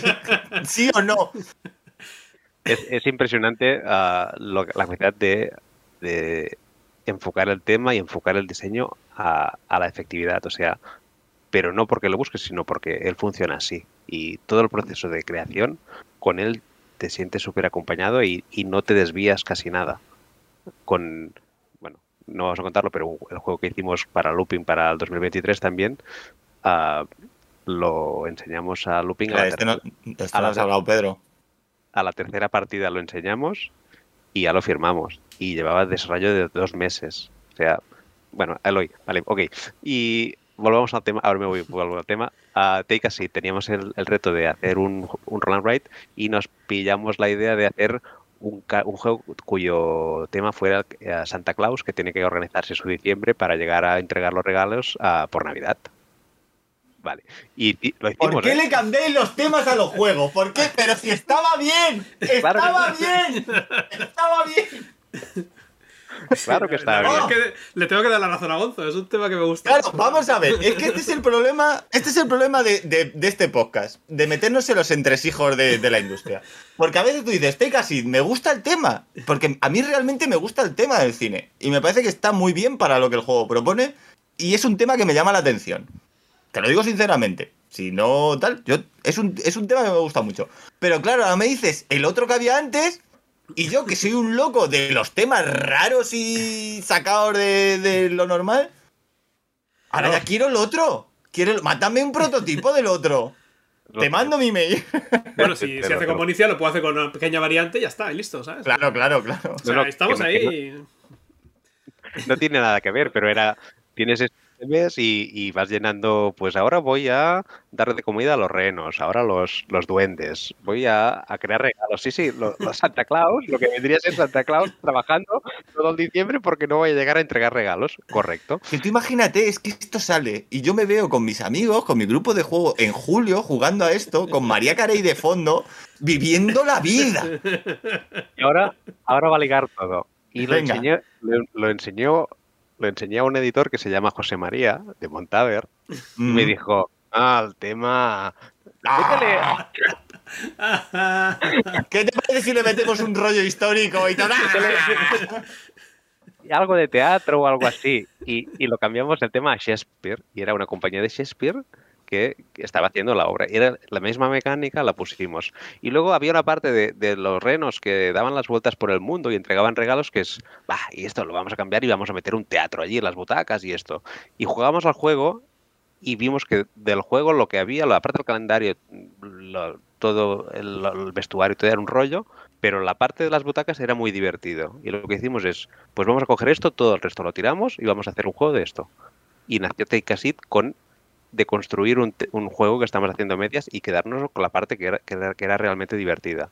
Metimos el tema de los polióminos, de entrar y salir. Meti- metimos el tema del share and write, que es, bueno, pues vamos a dar una interacción. ah, como concepto matemático, mola mucho un juego que cuyo un roll and write o un flip and write que siempre debes añadir una componente de azar, pues aquí lo que hicimos es, pues con dos cojones no vamos a meter azar, sino que el azar lo van a generar las personas que jueguen en mesa. Y esta era una de las premisas de diseño a nivel de concepto, de que nos, bueno, porque nos gusta hacer, bueno, no sé, intentas hacer cosas que a ti mismo te satisface como, como el discurso que hay detrás y, y esto sí que, que lo buscamos y hicimos este juego. Y porque, y porque los diseñadores somos personas y a veces pues también tenemos arranque de entrenador y decimos, uh, esto, esto normalmente se hace con un dado o lo, me refiero a la incertidumbre o el azar este, porque el azar no deja de ser incertidumbre que es lo que realmente necesita un juego. Entonces, a veces la provocas con el azar, a veces la provocas con, con interacción entre los jugadores, a veces la provocas con información oculta y muchísimas formas de, de provocar esa incertidumbre. Y a veces, pues como buen artesano que somos un poco los del juego, pues dices, yo quiero intentar, sé que esto, meterlo de esta manera va a ser un poco más complicado, pero precisamente esa complicación es la que me dice, ah, yo quiero hacerlo así, yo quiero hacerlo así, porque un dado es muy fácil, un dado lo puedo poner cuando quiera, mira, pim pam plum, se acabó, azar. Pero sí, y, bueno, y aparte os decía que Eloy es el, el rey de la eficacia, también Eloy tiene una cosa que es muy buena, que, que yo he aprendido mucho de él, que es siempre en cualquier cosa quiere que haya una cosa que pueda, que, que sea distinta de cualquier otro juego. Y en este caso el share and write es una de las cosas, lo otro es que es un juego con polióminos decrecientes. Y es un juego, o sea, los polióminos, cuando juegas a- al patchwork, por ejemplo, son piezas que ah, no se pueden modificar, porque a nivel físico una pieza es una pieza, a no ser, a no ser que juegas al patchwork legacy, que te inventes el juego y lo rompas, correcto. Tengo un rectángulo, clac, tengo un cuadro. y, bus- y buscábamos que, que hubiera algo que a nivel de roll and write que el juego no se pudiera construir con físico. O sea, muchas veces un roll and write se podría hacer la versión, el mismo juego con piezas. Y queríamos esta, esta que no existiera. Que ¿No tienes a veces la misma sensación con los Legacy? Que es un juego que dices, no hacía falta romper las cosas. De hecho, hay muchos Legacies en los que muchos jugadores dicen, bueno, pues no, no rompo la carta o no, o no pongo la pegatina. Lo pongo así en un- una anotación al lado o me la guardo la carta en la caja y no la voy a sacar jamás. Entonces, me gusta eso porque de verdad debería ser el planteamiento a la hora de hacer este tipo de juegos. Si yo quiero hacer un juego que sea un roll and write, es porque no se puede hacer de otra manera. Si se puede hacer de otra manera, lo único que estoy haciendo sería unirme al carro del juego de- del tipo de juego de moda. Correcto. No sé si me explico. Ah, voy a hacer un pe- pequeño inciso a- de los Dale, dale. Legacy. Yo soy de los que no rompen las de los Legacy. Rompí una y, y, ya- y Y, y aún me despiertan por la noche gritando ¡Ah, ah! Sí, ¡Pandemic, ¿qué te hice? A mí no Me hicieron la- tampoco, ¿eh? Yo quiero que el juego dure para siempre. No, lo- las, las pegatinas sí, pero el romper cartas es superior a mí. Y es la experiencia, pero no puedo. Y- y lo- No lo- va a la- durar para siempre, Xavi. Que lo mismo dentro de tres meses no te apetece jugar al juego. ¿Para qué lo quieres para siempre? Pero si dentro de 50 años lo veo en la estantería, diré, mira, podría jugarlo. Porque está intacto. Claro, claro, Como la- tú. como la, la Qualin, en la Qualin que comentaste en el otro programa. pero escúchame, Xavi. Sí. ¿Tú no, tú no tienes, tú no tienes abuelos. ¿No has ido nunca a la casa, a la típica casa de los abuelos, que vas y ves una tostadora o una nevera de hace 50 años? No coges y dices, madre mía, qué alegría esta nevera que aguanta aquí 50 años, para mi casa me la llevo. No, en tu casa está la nueva que funciona mejor y quieres esa. No la vieja de tus abuelos. No, no, lo viejo siempre es lo mejor. Yo cuando, Bueno. iba- cuando mi abuelo vivía, yo siempre le, le robaba las novelas de Marcial La Fuente Estefanía, novelas de Aduro, del oeste, y las guardo con orgullo. O sea, lo mismo quiero yo cuando venga, bueno, claro, no tengo hijos, pues lo mismo que yo cuando vengan los hijos de mis sobrinos. que vean, Los que vean los cómics ahí o las mierdas que tenga yo y digan, hostia, ¿esto qué es, tío? Entonces lo guarden Que vean ahí y digan, pero, pero, tío abuelo, ¿quién es este señor que inicia que tiene 700 juegos de él aquí? Pues no, son 700 niños, son el mismo todos, pero con distinto dibujo. Bueno, ya está, este paréntesis. Vale, ya está, ya está. Y, y volviendo a la parte de la pregunta inicial que no he contestado, ¿Ves esto es lo que mola lanzar preguntas largas? Cada se va ¿Ves cómo acordando y se- la va va como, acordando de todo? como, Ya- ya está, como otra, puede Sí. entender, ¿sabes? El pobre va intentando recuperar todo lo que le la mierda que le he lanzado. Dale, dale, Ferran, responde a la pregunta de 20 minutos. esto, esto es un poco toquia mío también, que es la- las, las conversaciones que quedan cosas pendientes las recupero siempre. soy, soy, soy ese tipo de personas. Magnífico. Adelante, no hay que Ah. hablar mañana. Porque hablábamos del, del, del Tulu Inc. y os he contado de cómo ha salido el Take a Seat y el trabajo Ah, que el hicimos Tulu con Eloy. sí. Y Tulu Inc. fue el juego que, que- que diseñamos después del Take a Seat con Eloy. Y es, es- fue el planteamiento de vamos a intentar hacer un roll and write que sea muy temático, que sea cooperativo. Y el punto de partida. Y además lo vamos a hacer de Tulu, que no tenemos ni idea. Y que no, y que no hay juegos de esto. Hace Bueno, falta. ¿Qué- Hacía falta. juego? Sí, pero es, es un no mundo que ni no... idea, pero vende como rosquillas. ¿eh? Bueno, sí, claro. Hombre, a ver, escucha, también podía ser autor, los Aznar y por lo que sea nadie coge esa saga, ¿eh? O sea, escúchame que es autor, no gilipollas. O sea. Y, y esto, y es, fue, fue un juego que, que está diseñado, está firmado con Invaders y el 23 en principio va a salir. Está Ujú. cerrado. o quizás- sea que sí, es inminentes. Bueno, Inminentes. Ahora es el trabajo editorial que deben empezar, pero por nuestro lado el, el trabajo. ah, bueno, falta el trabajo editorial, entonces no están inminentes. Bueno, pero yo creo que queda. El juego funciona y, y es si, ese- si la editorial quiere cambiar alguna cosa, por ya básicamente por el producto que quieren sacar y no porque el juego lo pida. escúchame. Ferran, como, como persona que también trabaja en la producción de juegos, escúchame, el juego ha salido de China. Entonces quedan meses. Si el juego no ha salido de China, quedan meses para que vean la luz. no, Esto es así. Creo que no, nunca ha hecho en China, ¿eh? En no sé. Bueno, pero podría pasar, yo pregunto. No, no, pero todavía falta, el, falta la ilustración y falta todo. O sea, el, el juego está, las mecánicas y el prototipo, pero falta el trabajo final. Pero Y bueno, ya, hemos, hemos terminado con, lo, con los roll and ride. ¿Queda alguna ¿Ya, pregunta? ya paras? ¿Ya, ya sí. con esto? Y ¿Podemos podemos ahí bloque? al siguiente tema. Vale.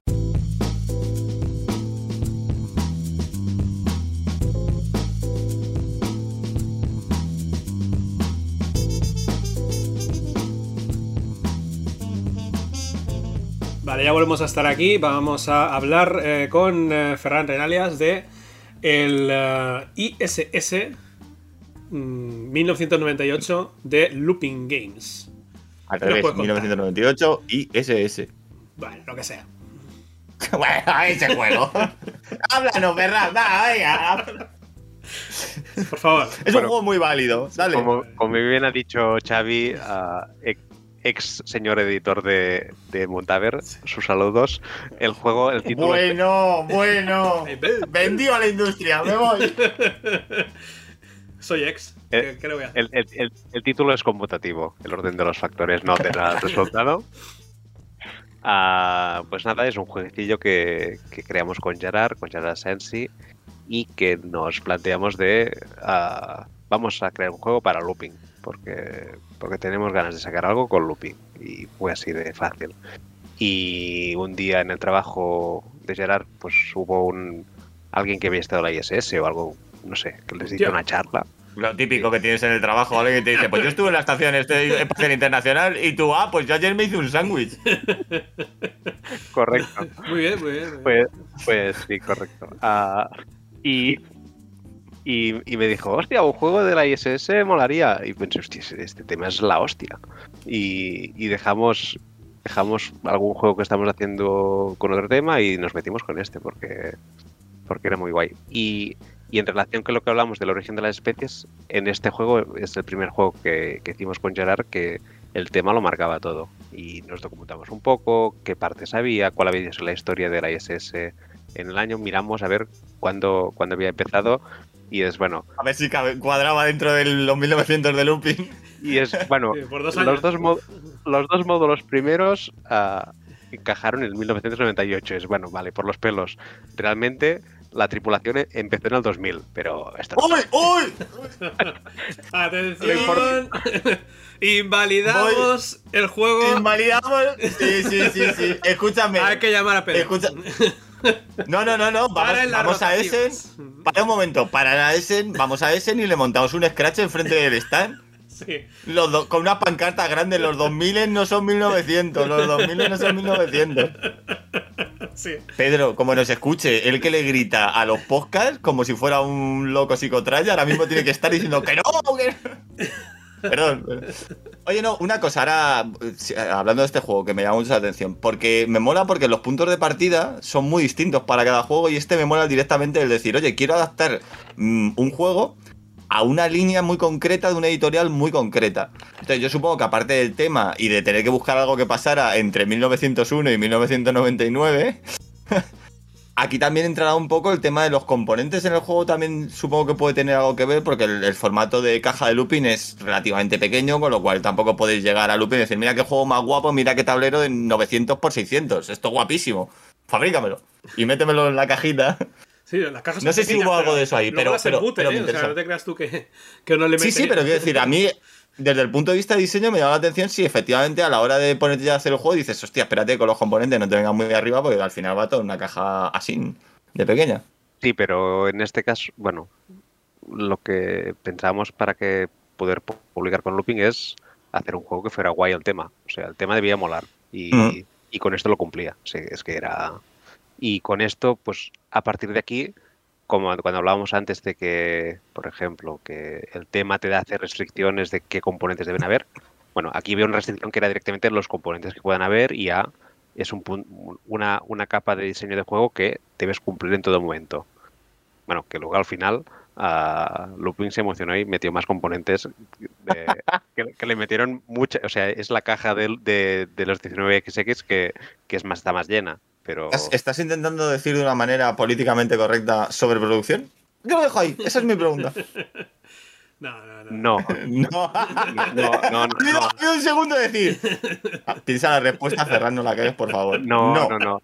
Lo- Los, los juegos de looping básicamente de- del 19XX ah, tienen la... Es que no es ni sobreproducción, es, es lo que un juego normal llevaría, me quepa en la caja. Es que no, no llega, no, no he visto nunca el- la sobreproducción en un 19XX. Lo que se hace es buscar formas inteligentes de, conseguir hacer un, un euro medio o euro li- ligero medio que me quepa en esa cajita tan, tan pequeña. Es, yo creo que es el, la- el reto que, que se montan ellos para hacerlo. Y en este caso, pues bueno, el juego estaba y pues le metieron astronautas de Mipel astronautas que son guays o, o unos cubos o, o materiales distintos. Que es que la idea que teníamos nosotros era, era con troquel. A ver, pasar de un troquel a una pieza de madera no es la sobreproducción, es realmente el juego que te mola jugar. Pero Mm. luego, luego es el encaje en la caja y, y Looping lo miró y, y funcionó. Pero bueno, volviendo, este juego nació del tema y básicamente entendimos cómo funcionaba la ISS. Gerard hizo la lista completa de módulos, qué, qué función tenía cada uno de los módulos, qué se hacía. Ah, Es una de estas famosas listas de una hora y media de hacerlas, ¿no? Es decir, mira, aquí te he recompilado en un Excel, casilla por casilla, todos los módulos que hacían y cuándo se implementaron. Bueno, no, es, esto, esto, esto es mucho más. Hacer un, un resumen de un, de, un, de, un, de un playtest es una cosa. Hacer la lista de esto es. Y se encargan. Es echarte una buena tarde, ¿no? O un buen fin de semana. O, o varias, sí, sí. Mm. Esto, esto va haciendo. Pero con esto, y básicamente es entender qué pide uh, un juego que trate de la ISS para que tenga sentido, para que, para que yo lo juego y me crea que estoy haciendo algo real. Y en el, el, el juego lo que trata es pues eres agencias espaciales y lo que haces es mandar astronautas para hacer experimentos en el espacio y punto. No hay ni alienígenas, no hay ni rayos láser, todas estas cosas que molan no aparecen, no, lo siento. Claro, porque nos lo ocultaron, nos lo ocultaron. Claro. No hay vacunas con grafeno, no hay chintrail que te tira a la, a la estación orbital. Oh, tío, ahí. Escucha, escucha, que también puede ser una cosa. Yo hay una idea y esto, esto ahora que lo voy a decir ahora que estamos solo, nos oímos nosotros tres en Petit Comité, yo alguna vez me he planteado llevarle alguna idea a Looping, pero solo con una razón exclusiva. Y es decirle, mira, he pensado este juego, os mola. Y cuando, si tengo suerte y me dicen, sí, me mola, nos cabe dentro de la línea 1900, decirle, vale, pues esta es la expansión. Ahora a ver qué haces. Saca una expansión de un 1900, ¿qué sacas? 1935 más 6 meses. 1935 más 2 semanas. Algo se inventa. Yo tengo ganas de ver cómo. Claro, pero tengo ganas de ver cómo lo gestionan. Es, si desde aquí me oye el looping, tengo un montón de ideas buenísimas como esta que os destrozarían la editorial. No, de hecho ya, ya, lo han hecho en algún caso, ¿eh? En el 1900, 1911. Ah, ah, no, es, es lo que estaba pensando. No, digo, es había... autojugable, no es expansión. Que no, ven, no vendan milongas. Hay el regreso que es el 1912. Pero va dentro de la caja original. Luego sí, luego lo puedes comprar aparte, verás. Que no, no, no. De acuerdo. Como ahora le venga alguien con un juegazo, escúchame, como ahora le venga alguien a Lupin, estoy, me van a caer hostias, me va a venir Pedro a dar hostias en vivo y en directo, pero me da igual. Como venga alguien y les diga, mira qué juegazo más bueno, sobre este evento súper guapo que pasó en 1902, te digo yo que rompen el canon, más que Marvel. Más que los de la sociedad Tolkien. Rompen el canon fuerte ahí. Pues otro 1902. Este sí es el bueno. ya te lo digo yo. 1912, perdón. Bueno, hemos hablado suficiente de looping. Eh, aquí un. Aquí, Llevamos todo el día hablando de Montabel y ahora hablamos de minutos de looping y bueno, Yo creo que looping ya está, ¿vale? O sea. Eh, vamos, a, vamos a pasar ahora a hablar de Lacrimosa. Que es, digamos. Este juego me suena. ¿Ha, ¿Ha, sonado algo? ¿Hay, ¿Hay, gente pendiente de esto? ¿Sabes si hay, alguien pendiente de este juego? Se conoce que hay gente que, que lo va comentando por ahí, pero bueno. Mm. la cosa es que el Lacrimosa es el, creo que es el que está más alto en la hotness de la de, de la de, mm, del coño de Essen, ¿vale? De la, de la sí. Sigue tu gozo, estoy Vale, muy bien. Pues Lacrimosa ahora mismo es de todo, de toda esta armada invencible capitaneada por los mariscales españoles llegando a ese en a calzón quitado, pues Lacrimosa es el mascarón de proa del galeón. ¿Sabes? Abriendo paso y diciendo, yo estamos los españoles aquí campeones del mundo de juegos de mesa. Adelante. Yo, yo nunca lo hubiera expresado mejor. Quizá, quizá es demasiado, demasiado españolismo, pero bueno, es de Madrid. Podemos esperar, ¿no? Eh, Ferran. Eh, Vaya hostia gratuitísima que me ha caído aquí por mesetario. Venga, no, no, no, o sea, vale. no, no, es que ha sido muy Yo solo me hago eco de, de, de mis compañeros de los medios. Por favor, bueno, Ferran. Os, contaré un poco lacrimosa, igual como os he contado el, la historia del ISS. Este juego es, lo, lo, hemos hecho con Gerard y, y, nace de cuando estamos terminando el ISS y, y Pere Pau estaba un poco harto de nosotros, básicamente de mí, porque, porque es un juego no, no, no sé parar de, de, de, pulir cosas y de, y de voy a cambiar esto, voy a cambiar esto. Y Pere Pau dijo, el juego está bien, dedicaros a hacer otra cosa. Dejadme Hostia, pues para que Pere Pau diga esto está bien, dejadlo, tenía que estar excelso ya. ¿Sabes? Porque suele ser él el pues, que quiere cambiar siempre. Sí, sí, sí. Pero Pau, real, Pau realmente es, es, un genio de, del desarrollo. Que se, bueno, el hecho de trabajar con Looping en parte, parte también era para poder trabajar con Pau. Pero bueno, que le agotamos un poco la paciencia y nos dijo, pues dedicaros a otra cosa. Y Gerard me dijo, no me envíes emails. No me envíes emails en, en dos semanas mínimo. el juego está haciendo otra cosa. De hecho, le mandó un email preparado a ellos dice- proponiéndoles temas. Yo qué sé, Mozart, ¿qué os parece Mozart? Empezar por ahí, tirar del hilo. No, y, y también, igual como el ISS, Gerard se le ocurrió un día, estaba, es- bueno, él le gusta mucho la música clásica y estaba trabajando, estaba escuchando el Requiem y recordó la historia de que, no sé, que Mozart murió y lo dejó inconcluso. Y me mandó un mensaje y le dije, esto, es- esto, es, la, esto es la bomba. Y eh, vamos a hacer un juego de esto. Y, y de que y, y luego ¿En serio? Esperaba una historia con el primer tema que le pusimos eran robots del espacio no, no, no. o algo así. A ¡Ah! mí, a mí me parece bastante guapo ya que un pavo esté en su casa escuchando Mozart, el rey que me diga. Y diga, Mozart, de aquí "Hostia sale un euro, ¿eh? Tío, ¿sabes? Aquello que diga. De aquí sale un "Para euro". todo". Sí. ¿Podemos hacer mi, podemos hacer mi pel de Salieri. Yo creo que esto vende. Continúa, Pero- Ferran, es un incisillo. No, pero. Y, y esto ligaría con lo que os he contado del origen de las especies, de lo que aprendimos en ese juego, que lo hemos aplicado a partir del punto de partida, la ISS, partido del tema, ah, y la crimosa parte del tema. Y el tema e- en este juego sí que ha sido fundamental, y una cosa que hacemos ya es nos tiramos más de tres meses sin hacer nada, leyendo cosas y pensar qué historia contaría el juego. No vamos a- a mirar ninguna mecánica, no vamos a mirar nada. Simplemente nos vamos a informar de la vida de Mozart, cómo, cómo, estuvo, cómo vivió durante toda su vida, el Requiem, qué partes hizo, qué partes no, quién era la gente que lo terminó al final, la historia del conde Waldorf, que era quien le había encargado, qué pintaba Salieri aquí, que es la respuesta es nada. ¿No? Ah, Al final no. Al final nada. no es la, la película Amadeus, hay una parte de Te ficción. voy a hacer una pregunta. ¿Cuántas veces viste la película Amadeus en el proceso? Pero No. te dejo que contestes tú. No, no, ninguna, ninguna. ¿Ninguna? Joder, pues es un peliculón. Bueno, ya, ya- ya lo hemos visto y. Ah, muy guay. Pues se revisiona. Y yo hago un montón de veces eso. Cuando me dicen, documentate para algo, digo, estupendo. Y me vuelvo a ver una película que no he visto porque me de- mola. hicisteis una labor de documentación muy amplia. No quisisteis basaros en una mecánica. Aquello, pues le vamos a poner esto, no sé qué, no, es vamos a leernos todo, vamos a empaparnos bien de, de todo lo que re- está relacionado con Mozart y su Requiem, y a partir de todo lo que hayamos leído y todo lo que sepamos, vamos a ver qué es lo que no funciona. A mí me parece muy interesante esto.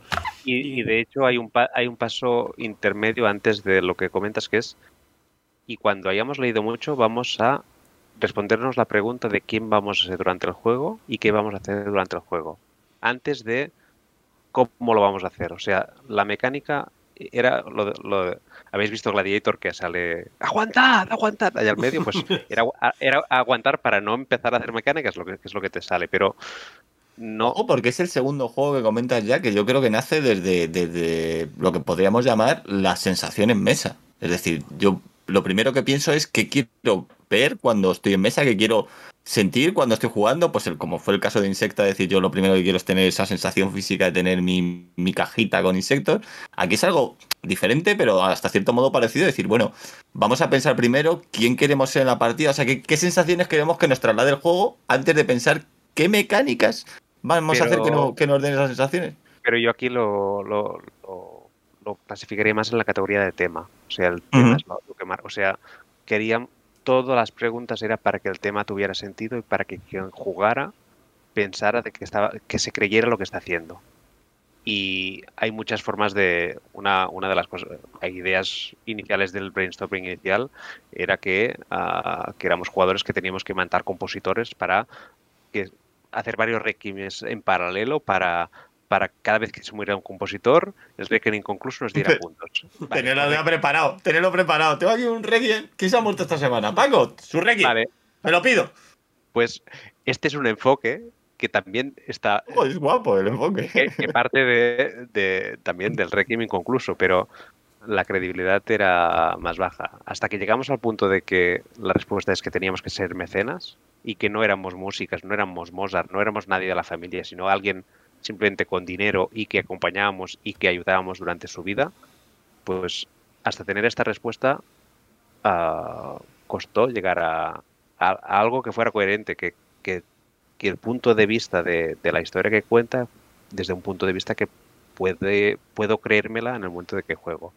Y a partir de aquí, pues, ¿qué vamos a hacer? Pues, hombre, pues como mecenas vamos a, a, a ver compositores reales que, que terminaron el Requiem, pues los va- le vamos a pagar. Nosotros no tenemos ni idea de música. Tenemos dinero, pero música no. Pues vamos a pagar al compositor y Me vamos gusta a... mucho el concepto de que el mecenas es alguien que no tiene ni pajolera idea de- del arte, solo tiene dinero. Es un, lo lo dejo ahí caer, ¿eh? es un concepto que a mí me gusta. Bueno, claro. Por un lado esto dinero. y por otro lado pues el mecenas que recordamos la idea inicial era el juego se desarrollara durante el funeral de Mozart esto era nuestra idea nuestro leitmotiv y que el ritmo del juego lo marcara el requiem que, ter- que te- lo, lo- lo terminamos y va sonando al mismo momento Ah, hubo un pequeño ajuste aquí pero la idea narrativa es vamos a tener un doble hilo de el requiem en sí y de forma paralela la vida de Mozart. O sea, esta doble escala y nos cuenta una historia. Y, y en el- la idea inicial que ha cambiado a nivel de narrativa, pero es casi lo mismo, es, y durante el entierro vamos recordando, pues cuando era pequeño, me acuerdo que yo hice esto con él.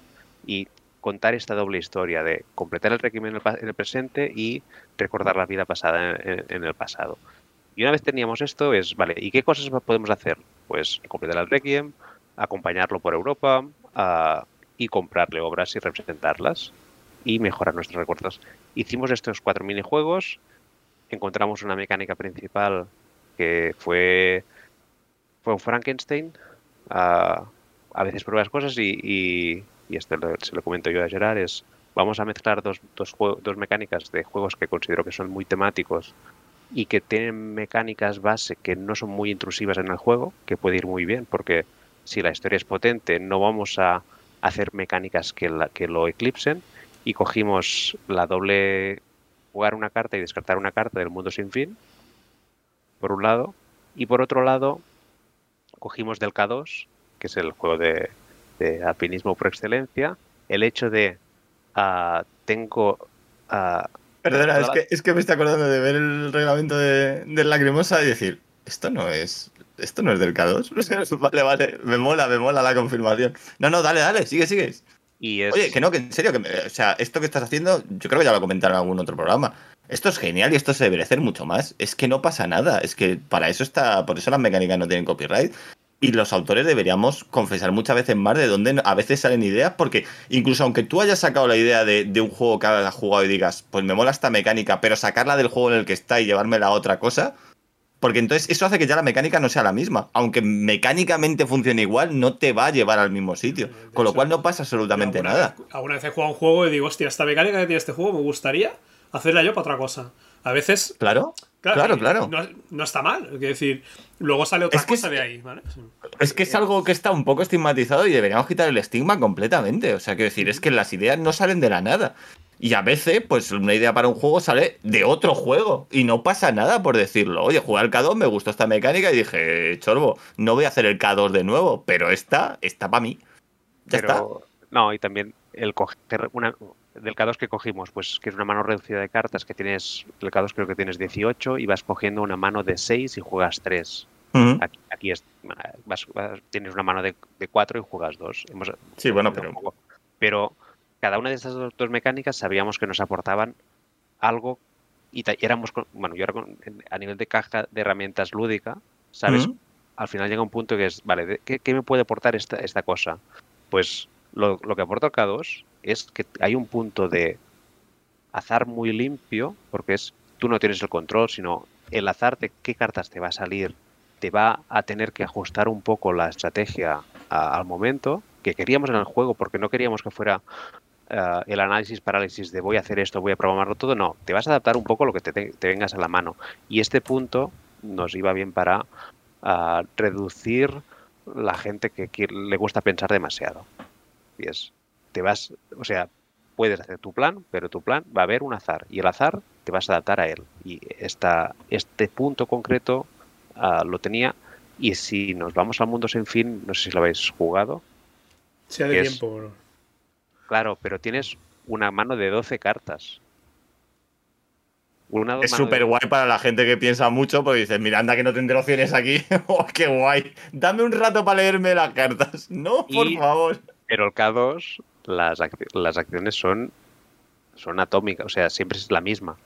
En este juego queríamos hacer un motor. Por lo tanto, no me imagino el infierno en vida, que sería tener nueve cartas a la mano y que de estas nueve elijo una y descarto una. Por lo tanto, ah, la combinación de las dos cosas que nos parecían guay, ah, pero queríamos que el entreturno se bajara. Y la, la mecánica del mundo sin fin, ah, yo la encuentro muy chula porque es el dolor de moras que voy a renunciar para siempre de una cosa. Y no sé, me gusta mucho el juego y, este punto, y, unimos estas dos cosas para ah, la doble decisión de qué voy a hacer. Y aquí hacemos que, bueno, la carta que descartes también te aporta algún recurso para la siguiente ronda, por lo tanto, ya no es descartarlas, pero sí, sino es voy a tener los recursos por la siguiente. Doble decisión. Ah, y además hay una te meto una parte más táctica porque te vas a adaptar a la mano de cartas que tiene. Para la gente que no lo sepa, efectivamente la carta que descarta de la mano le da un beneficio. O sea, en realidad no es un descarte puro y duro, no es decir pierdo ese recurso, sino que te va a dar algo en turno futuro. ¿Vale? Entonces, yo creo que lo que hacéis ahí de forma, si me lo permites, eh, bastante inteligente, es convertir lo que los diseñadores llamamos un punto de frustración, porque renunciar a algo en un juego, o sea, esta mecánica que tiene el mundo sin fin de cojo, me quedo una, juego una carta, descarto una, tiene ese punto de frustración de decir, efectivamente estoy renunciando a algo. Y por eso es una decisión que suele generar AP, porque, porque para un jugador no es agradable tener que renunciar a algo y decir, "Es- sé que esto lo sacrifico. Eh, entonces, eh, hacéis que mentalmente para el jugador esa decisión que era un, sacrificio, en realidad se convierta en una decisión estratégica, de decir, no la estoy perdiendo, simplemente la voy a jugar de manera diferente porque sé que la voy a necesitar para el turno que viene o porque el turno que viene voy a buscar algo muy concreto. O voy a buscar una jugada muy concreta. A mí, sinceramente, es- ese pequeño cambio que metes a mí, a mí cuando, cuando lo vi me, me parece, me parece una pequeña genialidad del juego. Está, no es una, no es una pregunta, yo también sé halagar. No, Xavi estaba, lo hace muy bien, pero de vez en cuando a mí se me escapa alguno también. Que- Luego, el juego. El juego. Sí que a mí me da esa sensación de que a veces es. eh, o sea, de que, de que el- son como cuatro minijuegos unidos por. Yo creo- no sé si llamarlo Frankenstein, aunque sí que puede dar esa sensación desde el punto de vista bueno. Insisto, no tiene nada de malo tal. Pero yo creo que lo que buscáis es un poco una mecánica general durante toda la partida. Que el salto a minijuego no sea un. Y ahora juegas este minijuego y el siguiente va a ser completamente distinto y no tiene nada que ver con el primero. Es un poco la idea de decir, bueno, estás jugando todo el rato a lo mismo, aunque las condiciones sean distintas dentro de cada etapa de, de Mozart. Eh, pe- o sea, ¿cómo, cómo es? Has contado un poco cómo va lo del mundo sin fin, pero una vez que tenéis, porque yo supongo que primero tenéis los cuatro minijuegos, ¿os vale simplemente con esa capa para darle esa sensación de decir esto está pasando todo el rato? ¿O hubo un tiempo ahí de decir, de probar diferentes, diferentes modelos? No sé si me explico. Porque yo creo que el juego realmente lo necesita, esa, esa línea conductora, de decir, estoy jugando siempre al mismo juego, pero tú decías, hay veces hay juegos que si pasas de, de unas condiciones a otra fase de la partida muy distintas, tienes que volver a cambiar el chip, tienes que volver a aprenderte cómo funciona cada fase.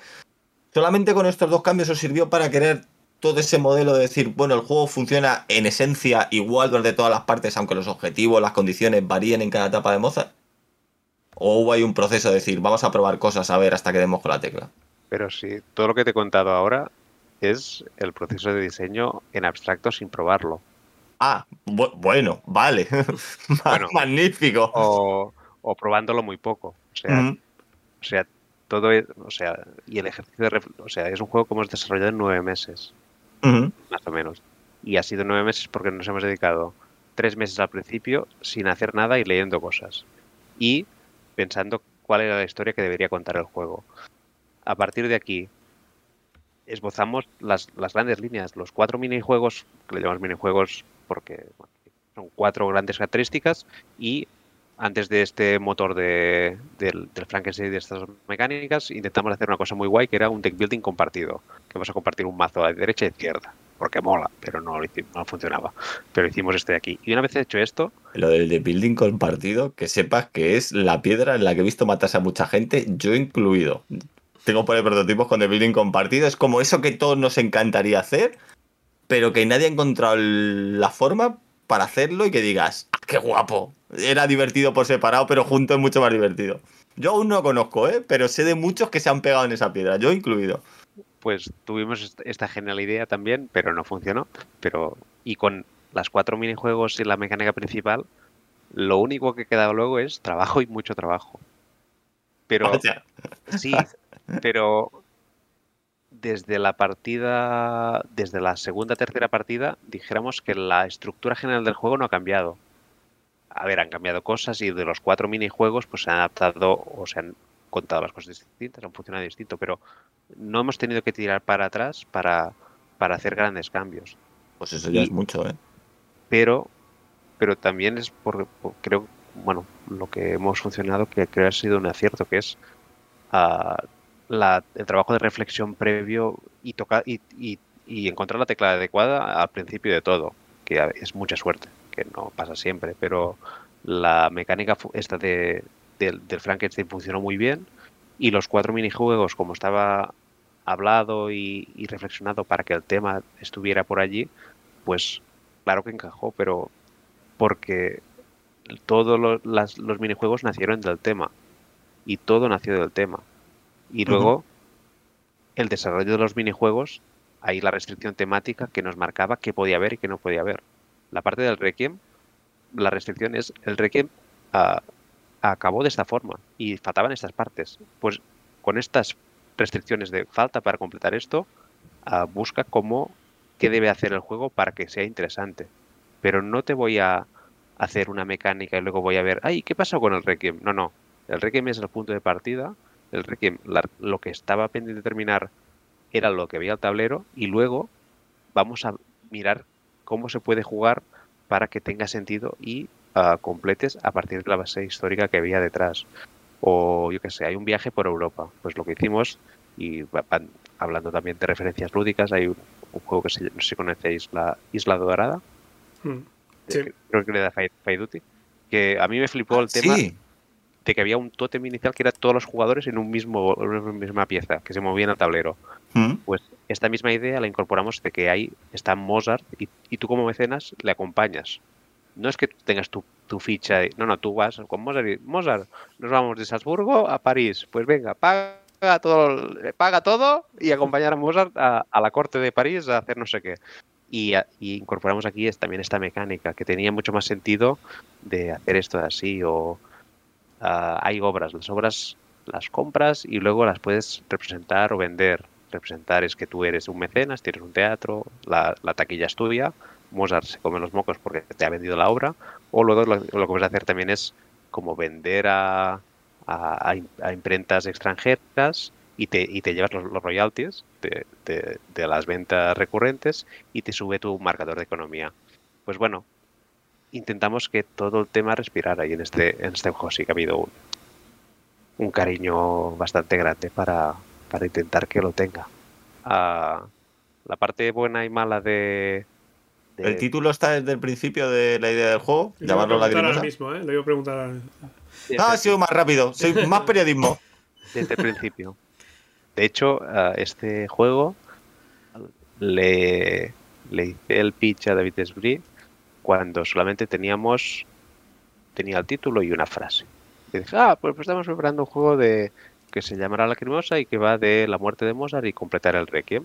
Y este fue el pitch inicial cuando sabía que del juego se llamaría Lacrimosa y que iba de la cuenta de la muerte de Y- y- Mozart y- y nada de completar el. Requiem. Y Y el David Esbrí dijo, vale, muy bien, te lo compro. ¿Estará para ese? Ah. sí, sí, claro.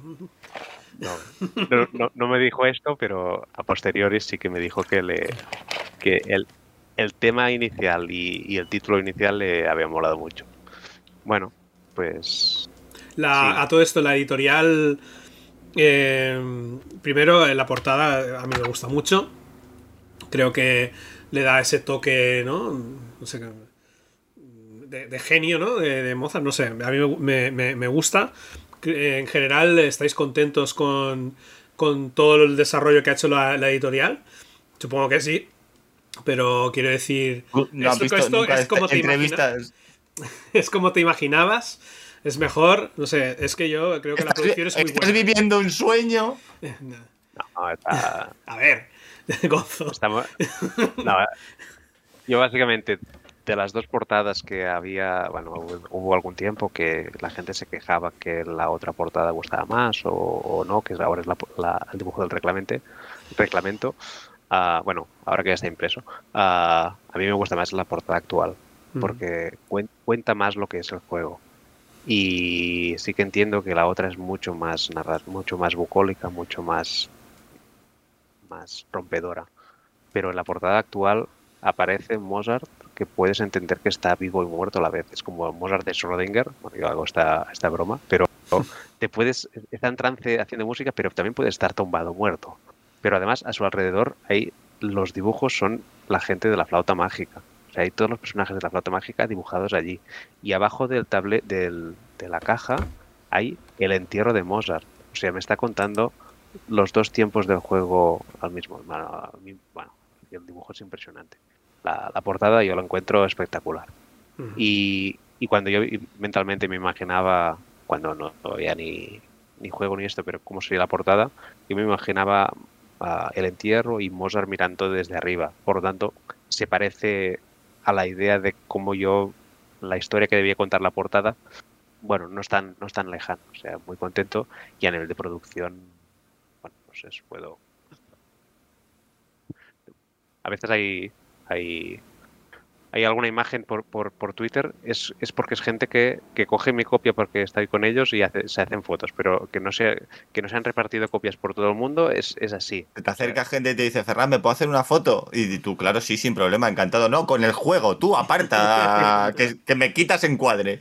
Bueno, y una cosa de la producción que es brutal es esto de aquí, que es, esto es una libreta de tomar notas, porque lo que haces es te, te, estás reunido con la vidua y, y, lo que haces es pues vas a un café y le cuentas a las memorias. Pues este es tu blog de notas que es es el tablero uh, personal.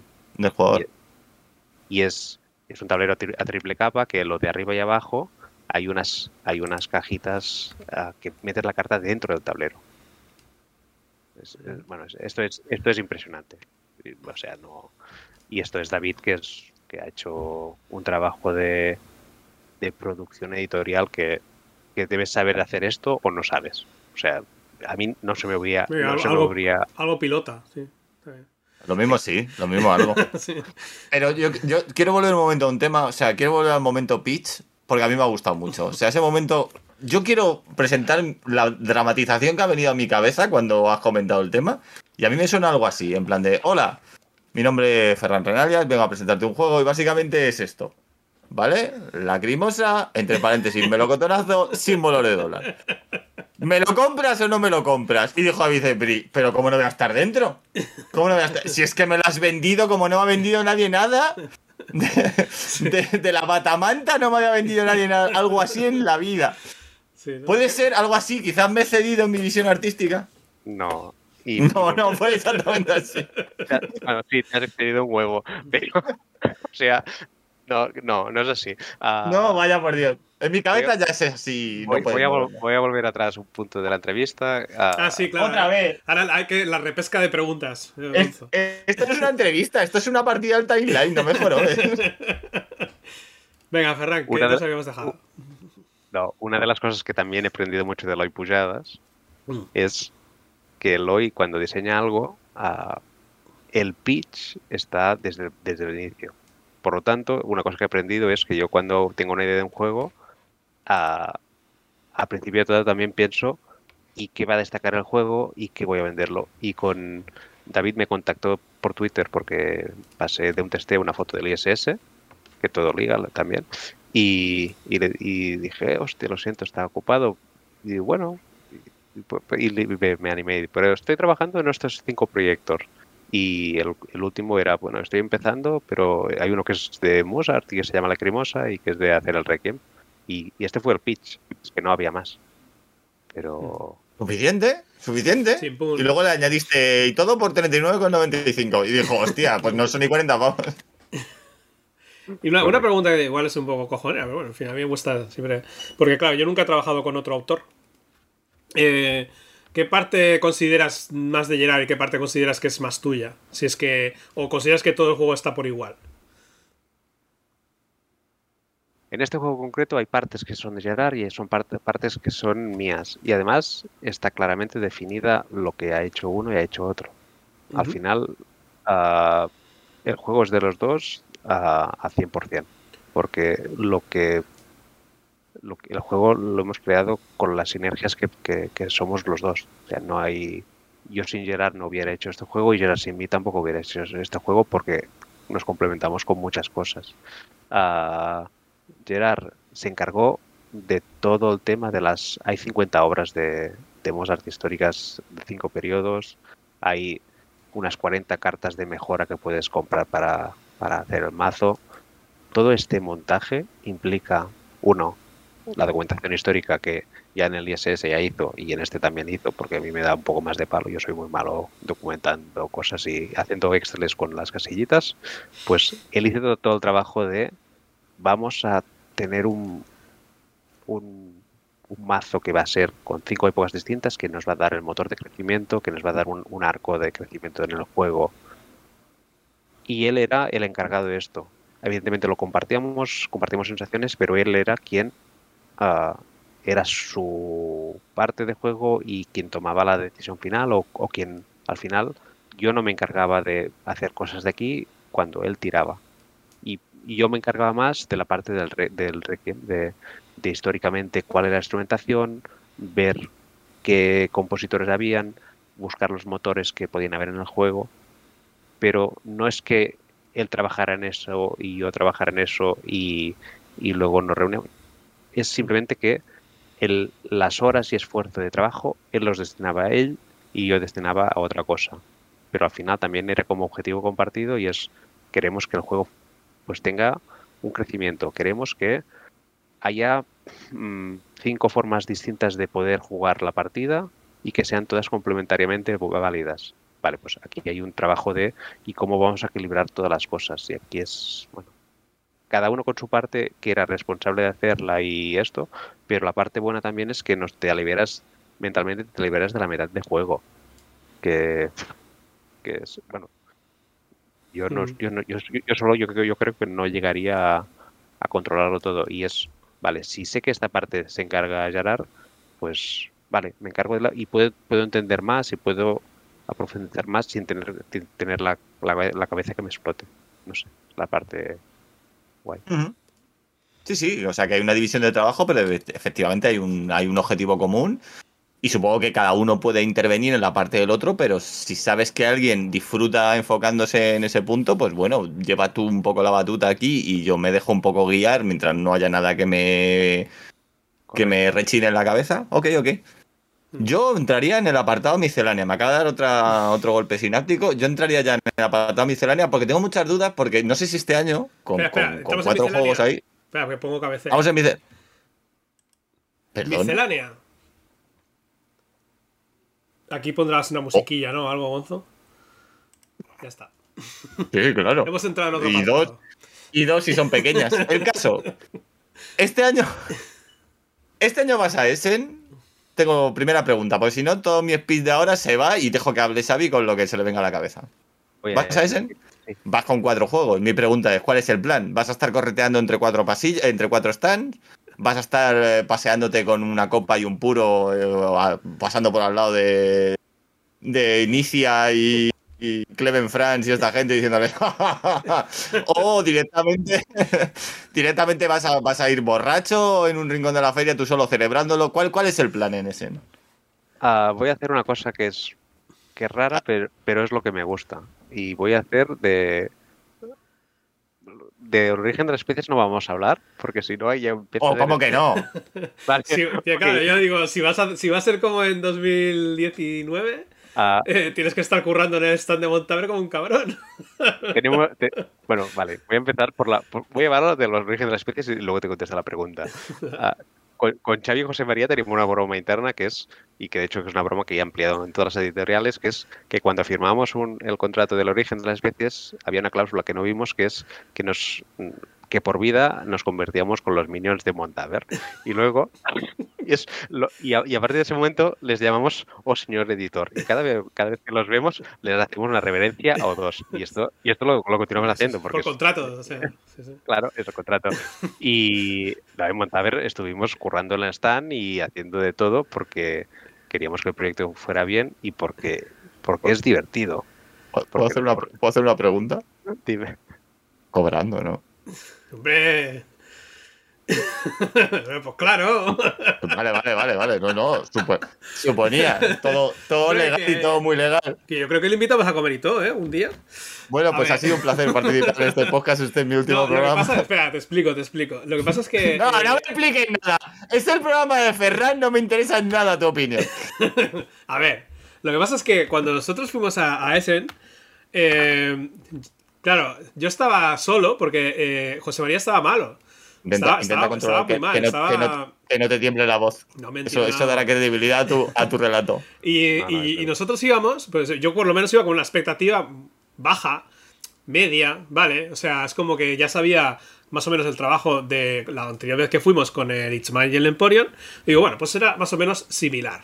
Mis cojones, ¿sabes? O sea, fue llegar, el primer día de feria, cola. Y digo, ¿pero qué está pasando? O sea, ¿de verdad la gente quiere comprar este juego así, tan bestia? Porque había cola. Y entonces le eché mano, claro, le digo, Ferran, Ferran, tío, ayúdame. Soy el único Ella- ella estaba- sorprendido ella de, que, de, que, de que- de que un editor formule la frase. Ah, pero que queréis comprar este juego. Ah, que no era tu intención. Pero bueno, en yo veía, momento. ¿sabes? ¿Cómo? Otros stands. Yo veía otros stands que estaban, bueno, pues la gente mira, eh, alguno se sienta y tal.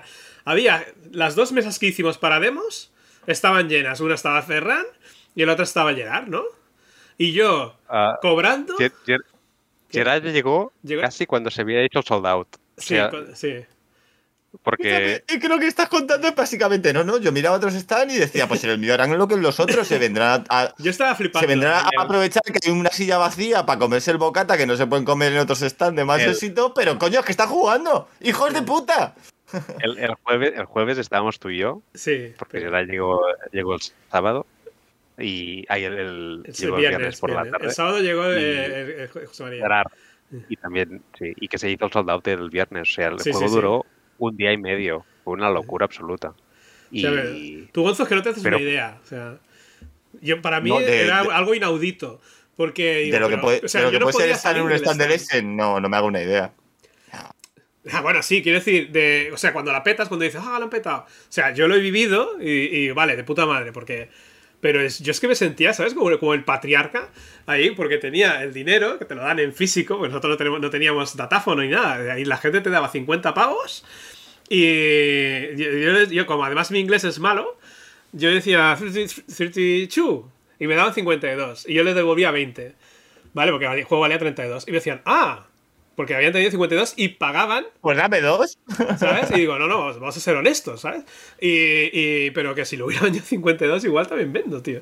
Y, y- y yo empezaba a tener los billetes, ¿sabes? Tenía la, el- el- la riñonera que estaba a petar de billetes. Y digo, pero es que si, me, si alguien me pega un palo, se lleva aquí un- una pasta, ¿sabes? Y, y yo estaba ya diciendo, vale, por favor, dejadme comprar, ¿sabes? O sea, dejadme vivir, ¿sabes? Y digo, y digo hostia, de- y vendimos los, los 500 juegos que, lle- que llevamos, creo que llevamos 500. Y, y- porque los otros estaban comprometidos pues con mecenas y con, y con tiendas. Y, y ahí se acabó el juego, ¿sabes? Fue flipante. la Yo, yo no te quiero decir nada, Xavi, pero si esta historia me la cuentas antes de grabar el podcast, mi respuesta hubiera sido, es muy chusca, pero vamos con ello. Vamos con ello. o sea, eh, Y- y- no sé. y las, y las historias que quedan, si quieres, vamos a ese que vamos a hacer este año o nos vamos al Essen del do- 2019. Como quieras, tú, tú decides. No, no, no, cuenta tu, tu experiencia, Ferran, desde, como, como, como autor. Porque para ti también fue, era la primera vez, ¿no? En Essen ya había ido otra vez como... Como, Como aficionado. o sea, pero como, autor jugador. la primera vez. Sí, y... Sin que nadie te esclavizara ni te hiciera trabajar gratis. Pero me gustó mucho. Es que al final me lo- creo que me lo pasé mejor así que no y- yendo a visitar stands y no comprando juegos, porque no, a mí no me gusta comprar 20 juegos, porque no los voy a jugar. Por lo tanto, a mí Essen tampoco es el tipo de feria que, que soy el, el perfil de, de visitante. Y, y bueno, era, era como ser un rockstar, ah, como hacer un, un tour de, de una banda de rock, pues ah, lo mismo, y, y con la furgoneta que nos íbamos a 40 met- kilómetros de una casa, y, Sí, sí. y- y tuvimos una charla con el Google Translator, con el señor conductor alemán, con un coche, no sé, hicimos Hostia, sí, cosas. que- que- qué bueno, tío, aquello. Sí, sí, sí. Te- Estábamos O sea, en una hicimos- casa y había un señor alemán que, que decía, ah, pues yo si queréis os llevo, porque a mí me daba un poco de reparo conducir, la, porque era una furgoneta muy grande. Qué tontería, ¿no? Porque si fui desde, desde Barcelona hasta Essen en furgoneta y luego allí dije, "Mm, no, que me lleve el señor. Y solo, so- solamente pasó el primer día. Porque el señor cobraba un dinero y dije, me cago en la puta. ¿Qué dices? ¡Qué loco! que a este tío le gusta el dinero, ¿sabes? Sí, sí, sí. Y entonces ya lo llevamos. Es que ese, Essen da para historias. Hay que hacer un especial de anécdotas de Essen. La gente en Alemania cobra. Es que, es que, ¿tú te crees? Pero que pensábamos No. que iba, se iba a cobrar algo más simbólico, pero el cabrón. Algo más simbólico. Porque nos dijo, ah, sí que Oiga, os puedo ¿me, llevar. ¿me puede, Porque él ¿me había puede llevar al hotel a taxista. 40 kilómetros? Sí, claro, dame una Coca-Cola y está hecho, amigo. En Vale. alemán, claro. La cosa es que luego Pero- ya, incluso Fer- tú me dijiste, Ferran, si quieres la llevo yo, si quieres la llevo yo, la furgoneta. Claro, Pues sí, claro, y luego ya, y luego ya, porque era, era fácil. Sí, sí. Ferran, Pero- se- yo por esta historia saco claro que tú en ese Essen estabas ebrio de poder ya. O sea, tú viste a, a Xavi desbordado y tú dijiste, yo aquí Yo quiero estaba- yo estaba la, la No. full experience. No, fue, fue, fue también un punto egoísta, que es, hostia, creo que Xavi solo se, le- se va, no- puede llevarlo todo y, y a mí me interesa que el juego salga y que salga bien. Y es el punto de Por, por de- lo que sea, te interesa que el juego se venda bien por lo que sea. Sí, pero que hay que es una parte que a nivel de autoría no tienes que hacer, no, pero Hombre, pero ya te ves en ese embolado. A ver, que yo he pasado por eso, ¿eh? Yo pues, me he visto en un stand de ese presentando mi juego sin tener que hacerlo, pero ya te ves ahí en la vorágine y dices, hombre, pues yo quiero que salga. Ya puestos a estar aquí. correcto y, y además que fue muy guay y además que aprendimos un montón de cómo funcionaba ese, ¿no? O sea, Sí, que, sí. estu- es que estábamos de, de allí en el stand a tope, no sé, muy muy guay. Y la verdad es que contando- no éramos muy conscientes. Es que hubo siempre un punto de improvisación, porque en principio estaba todo planeado para que viniera eh, José María, no pudo venir, y digo, bueno, pues me tengo que echar la manta a la cabeza y hacerlo esto como, como sea. Entonces, claro, porque si lo hubiera sabido más, pues contratas a alguien, ¿sabes? Porque la otra vez eh, contratamos a una chica, pero claro, éramos, en principio, eh, José María, eh, los dos autores y yo, cuatro. ¿Sabes? Digo, en principio siempre hablan dos personas en el. Y, tú- y la novia de Gerard. No, también. Sí, ¿no? Sí, la Alena, novia de Gerard. Y que también he hecho una mano, me parece, ¿sabes? Ahí explicando. Al final empezaron a, a- a llamar a gente. Sí. ¿Tú, quién, tú quién eres? ¿Estás haciendo algo? No, vente para acá. Pero es que me iba a comprar un juego que te vengas para acá. sí, sí, sí.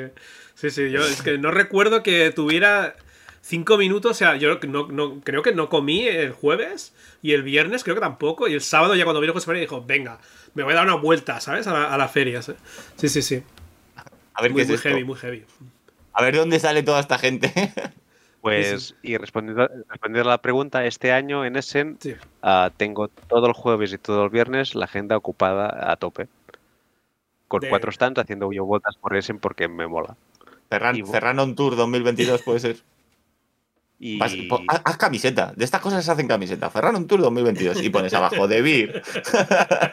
no, y, y- Vas con la- listando las editoriales por las que vas pasando. y con las editoriales es, es- bueno, no sé, que si hacía falta alguna cosa para ayudar, pues se hacía y, y también estar con las editoriales guay, no sé. Y aparte de estar con las editoriales con las que presentas juego, que no son pocas, ¿llevas planes? Esto ya hay que tirar la pregunta. ¿Llevas planes de reunirte con otras editoriales para ver futuras cosas? ¿O no usas Essen desde ese punto de vista más de business? Tengo una que me mandaron un correo la semana pasada porque había hecho entrevistas otros años y bueno, no había salido nada, pero bueno, que se hacen relaciones y solo hay- uno Networking, que le llaman. correcto, pero bueno, más que nada también para saludar, porque tampoco tengo demasiada cosa presente. Bueno, pero a ver, si tienes una, un título, una línea y una, buen, y una buena catchphrase, lo mismo, oye, ya por experiencia, ¿sabes? Te presentas ante ese editorial y dices, mira que, mira qué juego, tengo el título. Ah, no, pero mentalmente ya no puedo abordar más cosas. este año. sea, ya no, ya, o sea, vale. Ya, ten- ya habrán otros momentos para, para presentar juegos editoriales, pero en ese ya no, si no, no voy a, a- a poder llevarlo todo. Pero bueno, bien, contento. No, hombre, no estés contento con cuatro juegos. Y ahora es cuando viene el, el momento clave, si me lo permites, Xavi. Cuatro juegos este año. No hay muchos autores que saquen cuatro juegos en un año. La pregunta es clara. Vas a dejar de hacer otras cosas para dedicarte por completo al diseño de juegos, ¿no? La idea, mentalmente tenía una idea de como proyecto a medio plazo, a ver si era posible. ¡Boom! Pero como proyecto, o sea, como a ver si puede ser. Y pensé, bueno, pues si quieres hacer esto, tienes que sacar muchos juegos y, Sí. lo he hecho. Claro, y A además de que- a lo mejor tendrías que animarte a sacarlo solo, para cobrar todo tú, porque si no, no es tanta pasta. Ah, O sacar el doble de juegos. Espera al 2024. Ah, no, pero bueno, no sé. Se Eh, o puede sea que- hacer. Te convemos ya que vengas el año que viene, a- por estas mismas fechas al podcast, con 17 juegos presentados en Essen, ¿sabes? Y tú ya directamente aquí, puesto de, de sustancias alucinógenas, diciendo, este año lo he dado todo, este año lo he dado todo. Teóricamente el año que viene tengo firmados cuatro. Pues Más. venga. Más bien, muy pequeñitos, pero, pero sí. Bueno, pero- Ya Es el- ocho juegos, Pero muy ocho bien, juegos en eh, dos años. Muy bien, Ferran, pero yo creo que ese es el camino. O sea, si te quieres realmente profesionalizar, es que tienes que pasar por la base de que tienes que tomarte esto en serio como un trabajo. Quiere decir, Claro. tú, por lo que por lo que he entendido, por lo que me has explicado, un poco lo que me- y lo que me han dicho, te realmente tú cada día, cada noche, y cuando llegas, te tomas un tiempo para hacer juegos. Testear el juego, ya sea por Tabletop Simulator, ya sea eh, documentación, lo que sea, pero cada día con un martillo, pilo, ahí, pam, pam, pam, siempre haciendo tareas de, de- de diseño de juegos. Y por esto, Un día avanzarás o sea, por el X, trabajo- otro día avanzarás X más 4. pues, eh, fruto de este trabajo son los cuatro juegos de este año, los cuatro que tienes firmado, y ese es el, esa es la vía de la profesionalización. Que mucha gente dice, quiero hacer juegos, quiero vivir de esto. Vale, chico, pero haz juegos. Entonces, esta Vale. es la vía. Bueno, completamente de acuerdo. Para hacer para vivir de esto, vivir de esto, esa famosa frase, tienes que hacer mucho juego. Porque vivir implica más de un año, más de dos y más de tres. Sueles tener una esperanza de vida un poco más alta. O por lo menos pretende. Ahora la idea es, ahora ya que tienes cuatro que van a salir este año, cuatro que van a salir el año que viene, ese, esa idea que tienes tú a medio plazo, ¿cómo de medio es el plazo? ¿Cómo lo ves? Si se puede preguntar, si no quieres responder, eh, me parece lícito. Pero ¿cómo lo ves? Son ocho juegos en dos años, ¿eh? Aunque sea... No sé si los cuatro que vienen también son de, de autoría compartida. Pero Sí, son claro. ocho juegos en cuatro años. Es que no es poco, es que no hay tanta gente que haga eso. Entonces no te digo que le dé para vivir, pero por lo menos estos, esto, este, estos dos años con ocho juegos debería decir, oye, o sea, por lo menos Pues, me da para bueno, pensármelo porque... eso- perdona, pero dependerá de las eh, posibles, de los partners. O sea, si solamente fueran cuatro juegos, por, muy, por mucho que se vendan solo en España, no da para vivir. Si los consiguen ven colocar fuera, entonces sí. Que no dudo que Debir lo consiga es que- colocar. Pero es que eso no depende de él. Bueno, él no va a ir a una editorial extranjera a decir, mira no, qué no, juego más... una labor editorial, pero quiero decir que el éxito del juego determinará el. Eh, Yo le estoy preguntando, luego ya traeremos a editores, si quiere, cuando traigamos a más editores, les preguntamos desde su punto de vista. Yo estoy preguntando al autor. Vale, vale, Tú has sacado ocho juegos en dos años. En, tu, en mi cabeza, si yo, por ejemplo, me planteara ser autor, que nunca es algo que nunca me he planteado, ser autor a tiempo completo, diría, hombre, pues si soy capaz de sacar ocho juegos en dos años, no te voy a decir que, que sea el tío con más billullis del tal, pero por lo menos para darme un empujón para decir, pues esto podría ser posible, o por lo menos me daría una idea de cómo de posible es. Yo creo que sí. Que a mí me la daría. Y te podría decir, hombre, pues no lo sé. Si los juegos empiezan a funcionar mejor, pues a lo mejor sí me lo planteo dentro de X años. No sé, lo digo por, por- por comentarios que oigo de gente como Matthew Dustan, le cito mucho últimamente porque puso un hilo a principios de este año diciendo que él se dedicaba este año por completo ya por fin a ser tal. Y explicaba el bagaje y claro, él tiene una línea de éxito como son los Exit y tal, y no ha sido fácil. Pero es que ves la lista de juegos que ha sacado Matthew Dustan en los últimos años y dices, es que con esto debería estar clarísimo que si alguien es capaz de producir todo esto en los últimos 3-4 años, deberías poder trabajar de esto a tiempo completo. Yo por eso formulo la pregunta, no lo sé, ¿eh? Te voy a responder un poco distinto, bueno, como, como todo, he hecho todo el programa, no va a ser Bien, bien, bien, por supuesto. Ah, no, mi, mi objetivo a nivel de diseño es eh, como dijéramos, aprender la profesión o aprender el máximo en todos los proyectos. Luego, ah, cuando empecé a hacer un juego, pues cualquier cosa que podría aprender sobre, en el camino, ya sea con, con la gente que comparto, o los seguidores que comparto, o lo que sea, el, mi objetivo inicial no era hacerme rico y, ni de coña, sino a mejorar las habilidades que tiene uno para, para poderlo hacer. Y que con esto, uh, pues que puedo desarrollar un juego con mucho menos tiempo que hace tres años. Y este, yo creo que es la clave fundamental que es mejorar a nivel de eficiencia. Y, y que poder, bueno, lo que pasó con, con este de looping del año que viene que hacemos con Eloy, que es 1902 uh, George Melia, pues lo vendimos o desde que empezamos a cerrar dos meses, que es muy rápido. Muy, muy, muy, rápido para un juego. rápido. Y el primer testeo funcionaba. O sea, bueno, pues creo que la clave es esto, es no en el corto plazo no enfocar a beneficio económico, sino a, en, el, en la mejora personal para tener las herramientas para poderlo hacer. Y si tienes las herramientas, has mejorado algo y bueno, pues algo no haces tan mal, no sé. Y en el medio plazo, pues va a ser cuando será, si puede ser. Y si no, pues yo tengo mi trabajo, ahora tengo mi trabajo A y mi trabajo B. Y tengo doble trabajo hasta que aguante, pero sí. Bueno, bueno.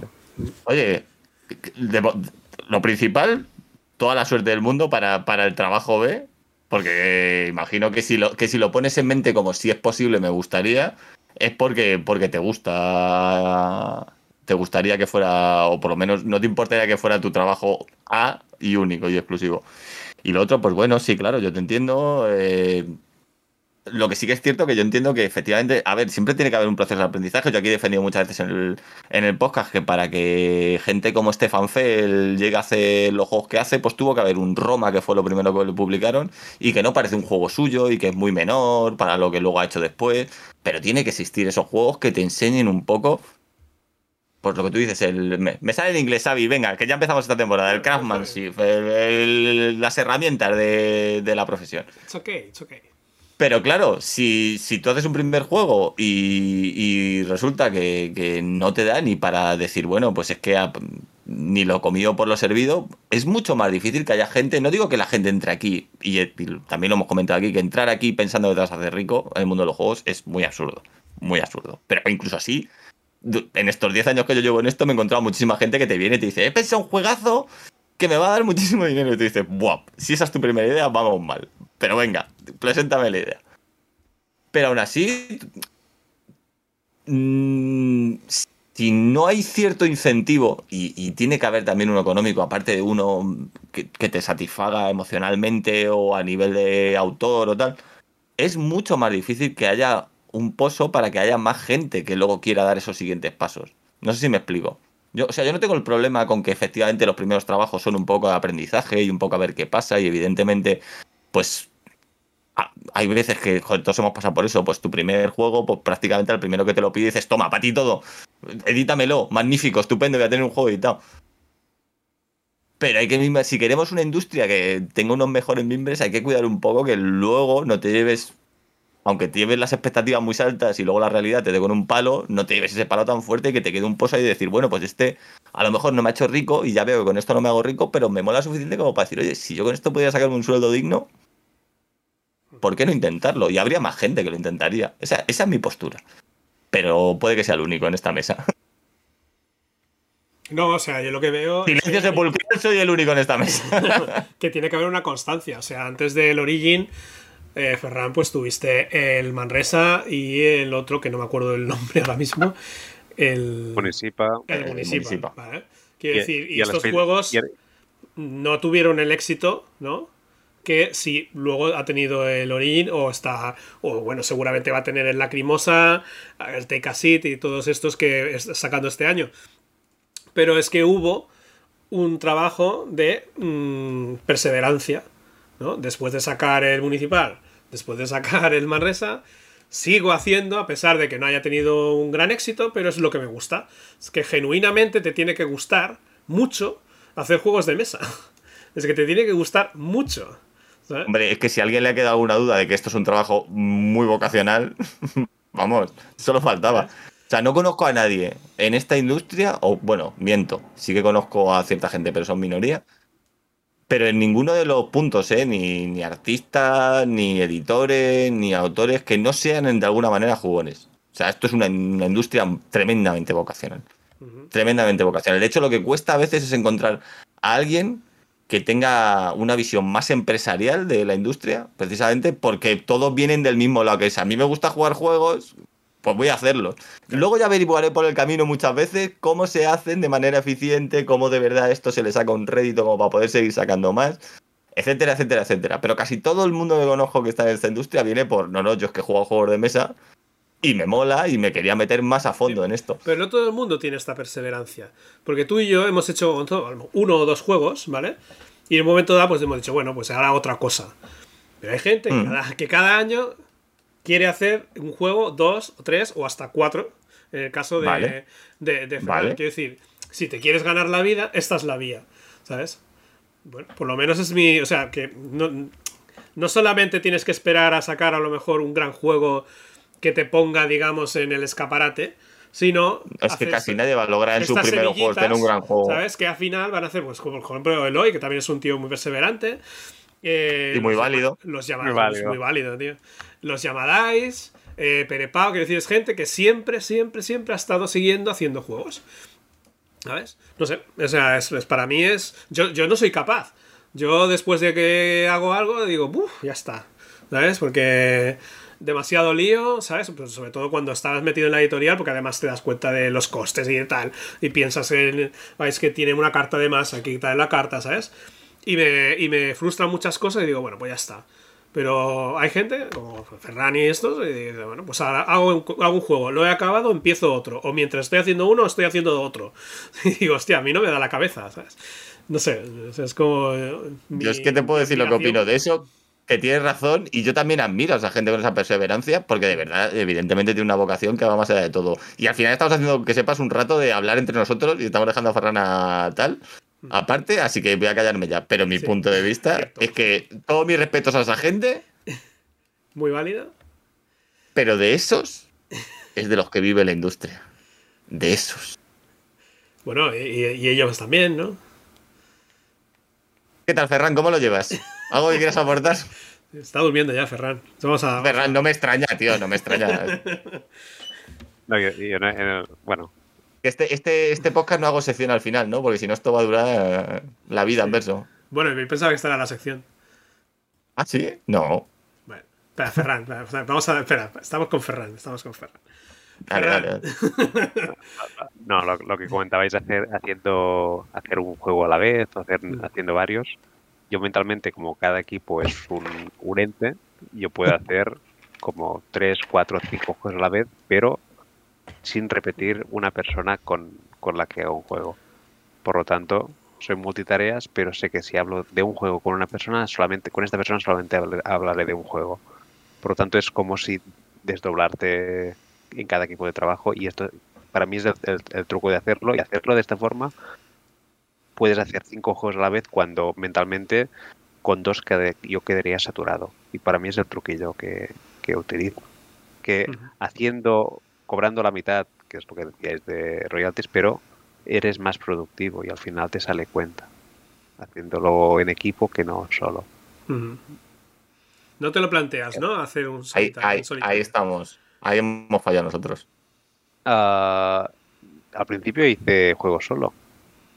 Que no, no ha salido ninguno, pero hice el Sp- Space Butterfingers que probaste tú en un prototipos.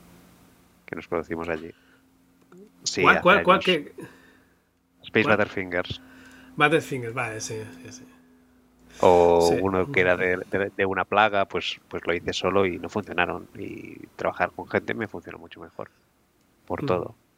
Por lo tanto, es mucho más enriquecedor. Bueno, no sé. y es mi sello quizás de trabajo o, o es la forma que, que sé que si yo trabajo solo tampoco quizás pues cada uno tiene sus limitaciones y mis limitaciones solo pues quizás no hace que funcionen las cosas necesito a alguien más para, para trabajar con él y, o con ella y, y hacer un motor de trabajo no sé. Bueno, no como Kramer y Kiesler, Nada. ¿no? Claro, claro. O sea, lo que tienes que hacer ahora simplemente es hacerte un Excel, ¿sabes? Pasar una tarde haciéndote un Excel de todos los diseñadores que hay en, Claro. en activo en juegos de mesa. Pues no y simplemente, pues vete, claro, vete, vete mandándoles email. Oye, ¿qué estás haciendo? ¿Estás haciendo algo? Sí. No, pues mira, ¿qué te parece ¿Qué si? haces los próximos lo digo, tres meses? claro, te lo digo porque si el objetivo es hacer un 17 juegos en un año, pues oye, es cuestión de pasar una tarde de documentación ahí y decir quién está en activo ahora mismo. Bueno, Este, este, esta, este, estos dos. Spoiler, este verano no he hecho con todos, pero con uno sí que he hecho esto que, estás comentando. que le mandé un mensaje para hacer el juego y ya le dije que era este y punto. Y me dijo que sí. Pero yo esto lo veo como los sorteos que hacen los YouTube o los, o los, o los streamers en Twitch, ¿sabes? De decir, bueno, meto la lista entera aquí, le doy a random número y si sale, Ah, pues oye, cualquier día, ¿sabes? Nos puede caer la, la Sí, llamada del ahorro, ¿sabes? Oye, que te ha tocado. Claro, que te llegue, que te llegue de repente un email, hola, soy, soy Ferran, eh, eres el agraciado, este juego me toca con- contigo y tú, guay, guapísimo. Aquí te paso una lista de posibles temas. Tú me dices cuál prefieres, no tardes mucho porque tengo siete más esperando, así que, por favor. Claro, claro, chicos. Podría pasar. Esto es como el billete de hora de Willy Wonka, pero de los juegos de mesa. Ferran, Bueno, de verdad, vamos a ir- vamos a véndete ir así. cerrando, que me, véndete así. parece, me parece que Ferran quiere dormir. Lo veo con los ojillos. Y yo ya estoy desbarrando. Sí. Así que vamos a ir terminando. Me gustaría preguntar, ya sé que no te a, a Gonzo no le gustan nada, nada las listas. ¿Me podrías hacer un- una pequeña lista de lo último que has que has eh, jugado que te haya llamado la atención? Así, algo- nada, ¿eh? Una pincelada. Aquello. Recomiendo este juego, me ha gustado. Juegos. ¿Mm? ¿Uno? ¿Un, un juego? Bueno, sí, bueno, algo. Hasta, hasta tres, te digo. Bueno, eh, este fin de semana hemos estado en una casa rural con, con un montón de gente, autores y de gente. Ah, y uno que me es uno, un uno japonés que se llama Na- Natsumemo. ¿Cómo? Natsumemo. Natsumemo, hostia, ni puta idea Es- tengo. Es, eh, o sea, es un roll and write que es el roll and write más narrativo que no, no, no, es el roll and write que es narrativo y raro a la vez y que te puede rolear y es un hartón de risas todo el rato. Hostia, bueno, un como roll and mínimo lo narrativo roleable, tengo que verlo. es Natsumemo es un poco como lo que contaba de Santa Claus, pero distinto. Es ah, el, el el mes de es el mes de agosto de, de unos niños japoneses que deben organizarse como hacen sus cuatro últimas semanas de vacaciones.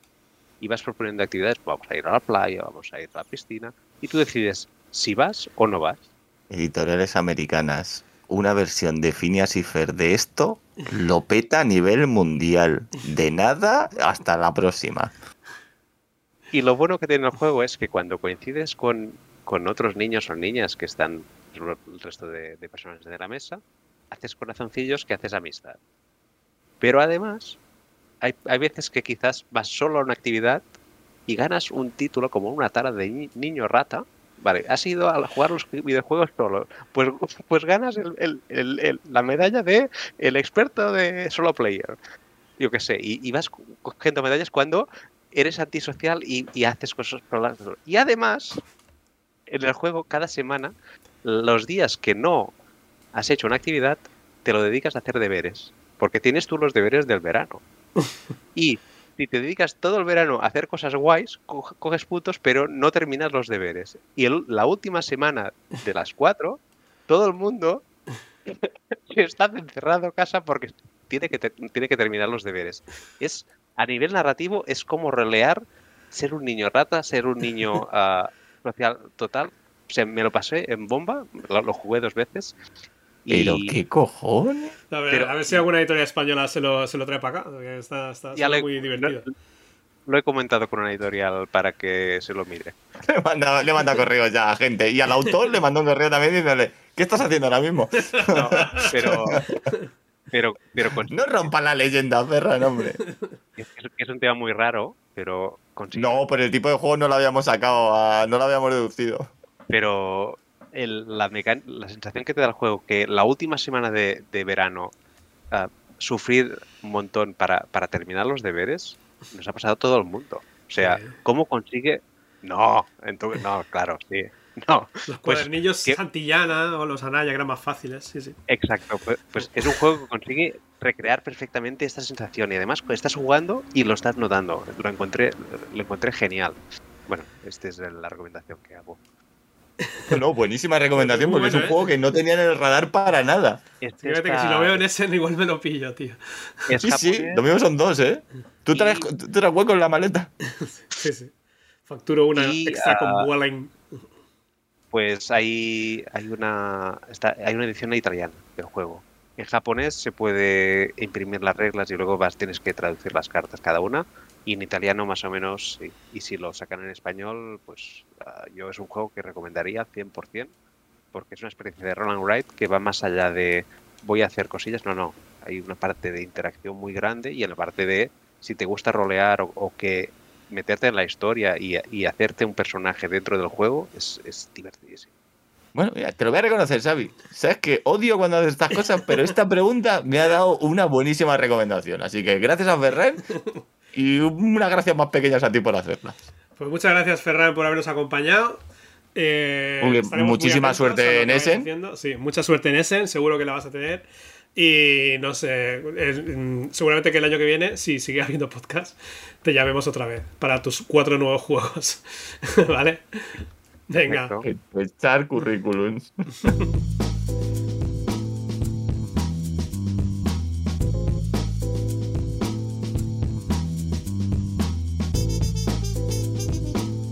Bueno, bueno, bueno, bueno, bueno. Pues ya está. Acabamos el programa entonces, ¿no? Todo estupendo, todo genial. Vale. Sí. Columna de inopinión. ¿Qué es esto? Te estarás preguntando tú el primero de todos. Sí, espera, que te pongo en grande, te Eh. pongo en grande. Me pones en grande. Sí. Entonces vuelvo a empezar. No, no, no. Ah, Desarrolla, bueno. Desarrolla. Desarrollo. Sí. Columna de, de inopinión. ¿Qué es esto? Tengo que decir ahora que en este, en este espacio que me cedes para, para hablar, que estoy recibiendo muchísimas presiones de, del- de la comunidad en general porque me he negado en varias ocasiones en tu programa a hacer listas, a hacer eh, top tiers, las mejores no sé qué, el unboxing de no sé cuánto, racionando cómo abren este juego. Claro, claro. Al Eso final... da followers, eso da- Dicen que si dicen que si no te puede que si no puedes vencer a tu enemigo que te unas a él. Entonces he decidido crear este espacio donde vengo a opinar, pura y llanamente a opinar. ¿Para qué vale eso? Para una puta mierda. Pero en mi espacio y hago con él lo que me da la gana. Igual te Entonces, ganas algún, algún hater, o sea, quiero decir que siempre vale para. bueno, pero bueno, eso, pero eso es, eso es bien. No eso tengo entendido que es bien. Yo el curso de influencer me, me lo salté y lo pasé raspado. Entonces no, no tengo muy claro. Pero creo que Esto si me sale algún hater. influencer, eh, Por Borja Escalona. Venga. Claro, hice, hice el de CCC. Sí. Porque dije, bueno, los que, los que tienes que pagar panoja, pues esos te, al final te rentan mucho más y tienes que estudiar menos. Entonces, he preparado, para empezar ya así, a fuego, a fuego, te he preparado un listado. Un listado creo que imprescindible en la vida de todo jugón.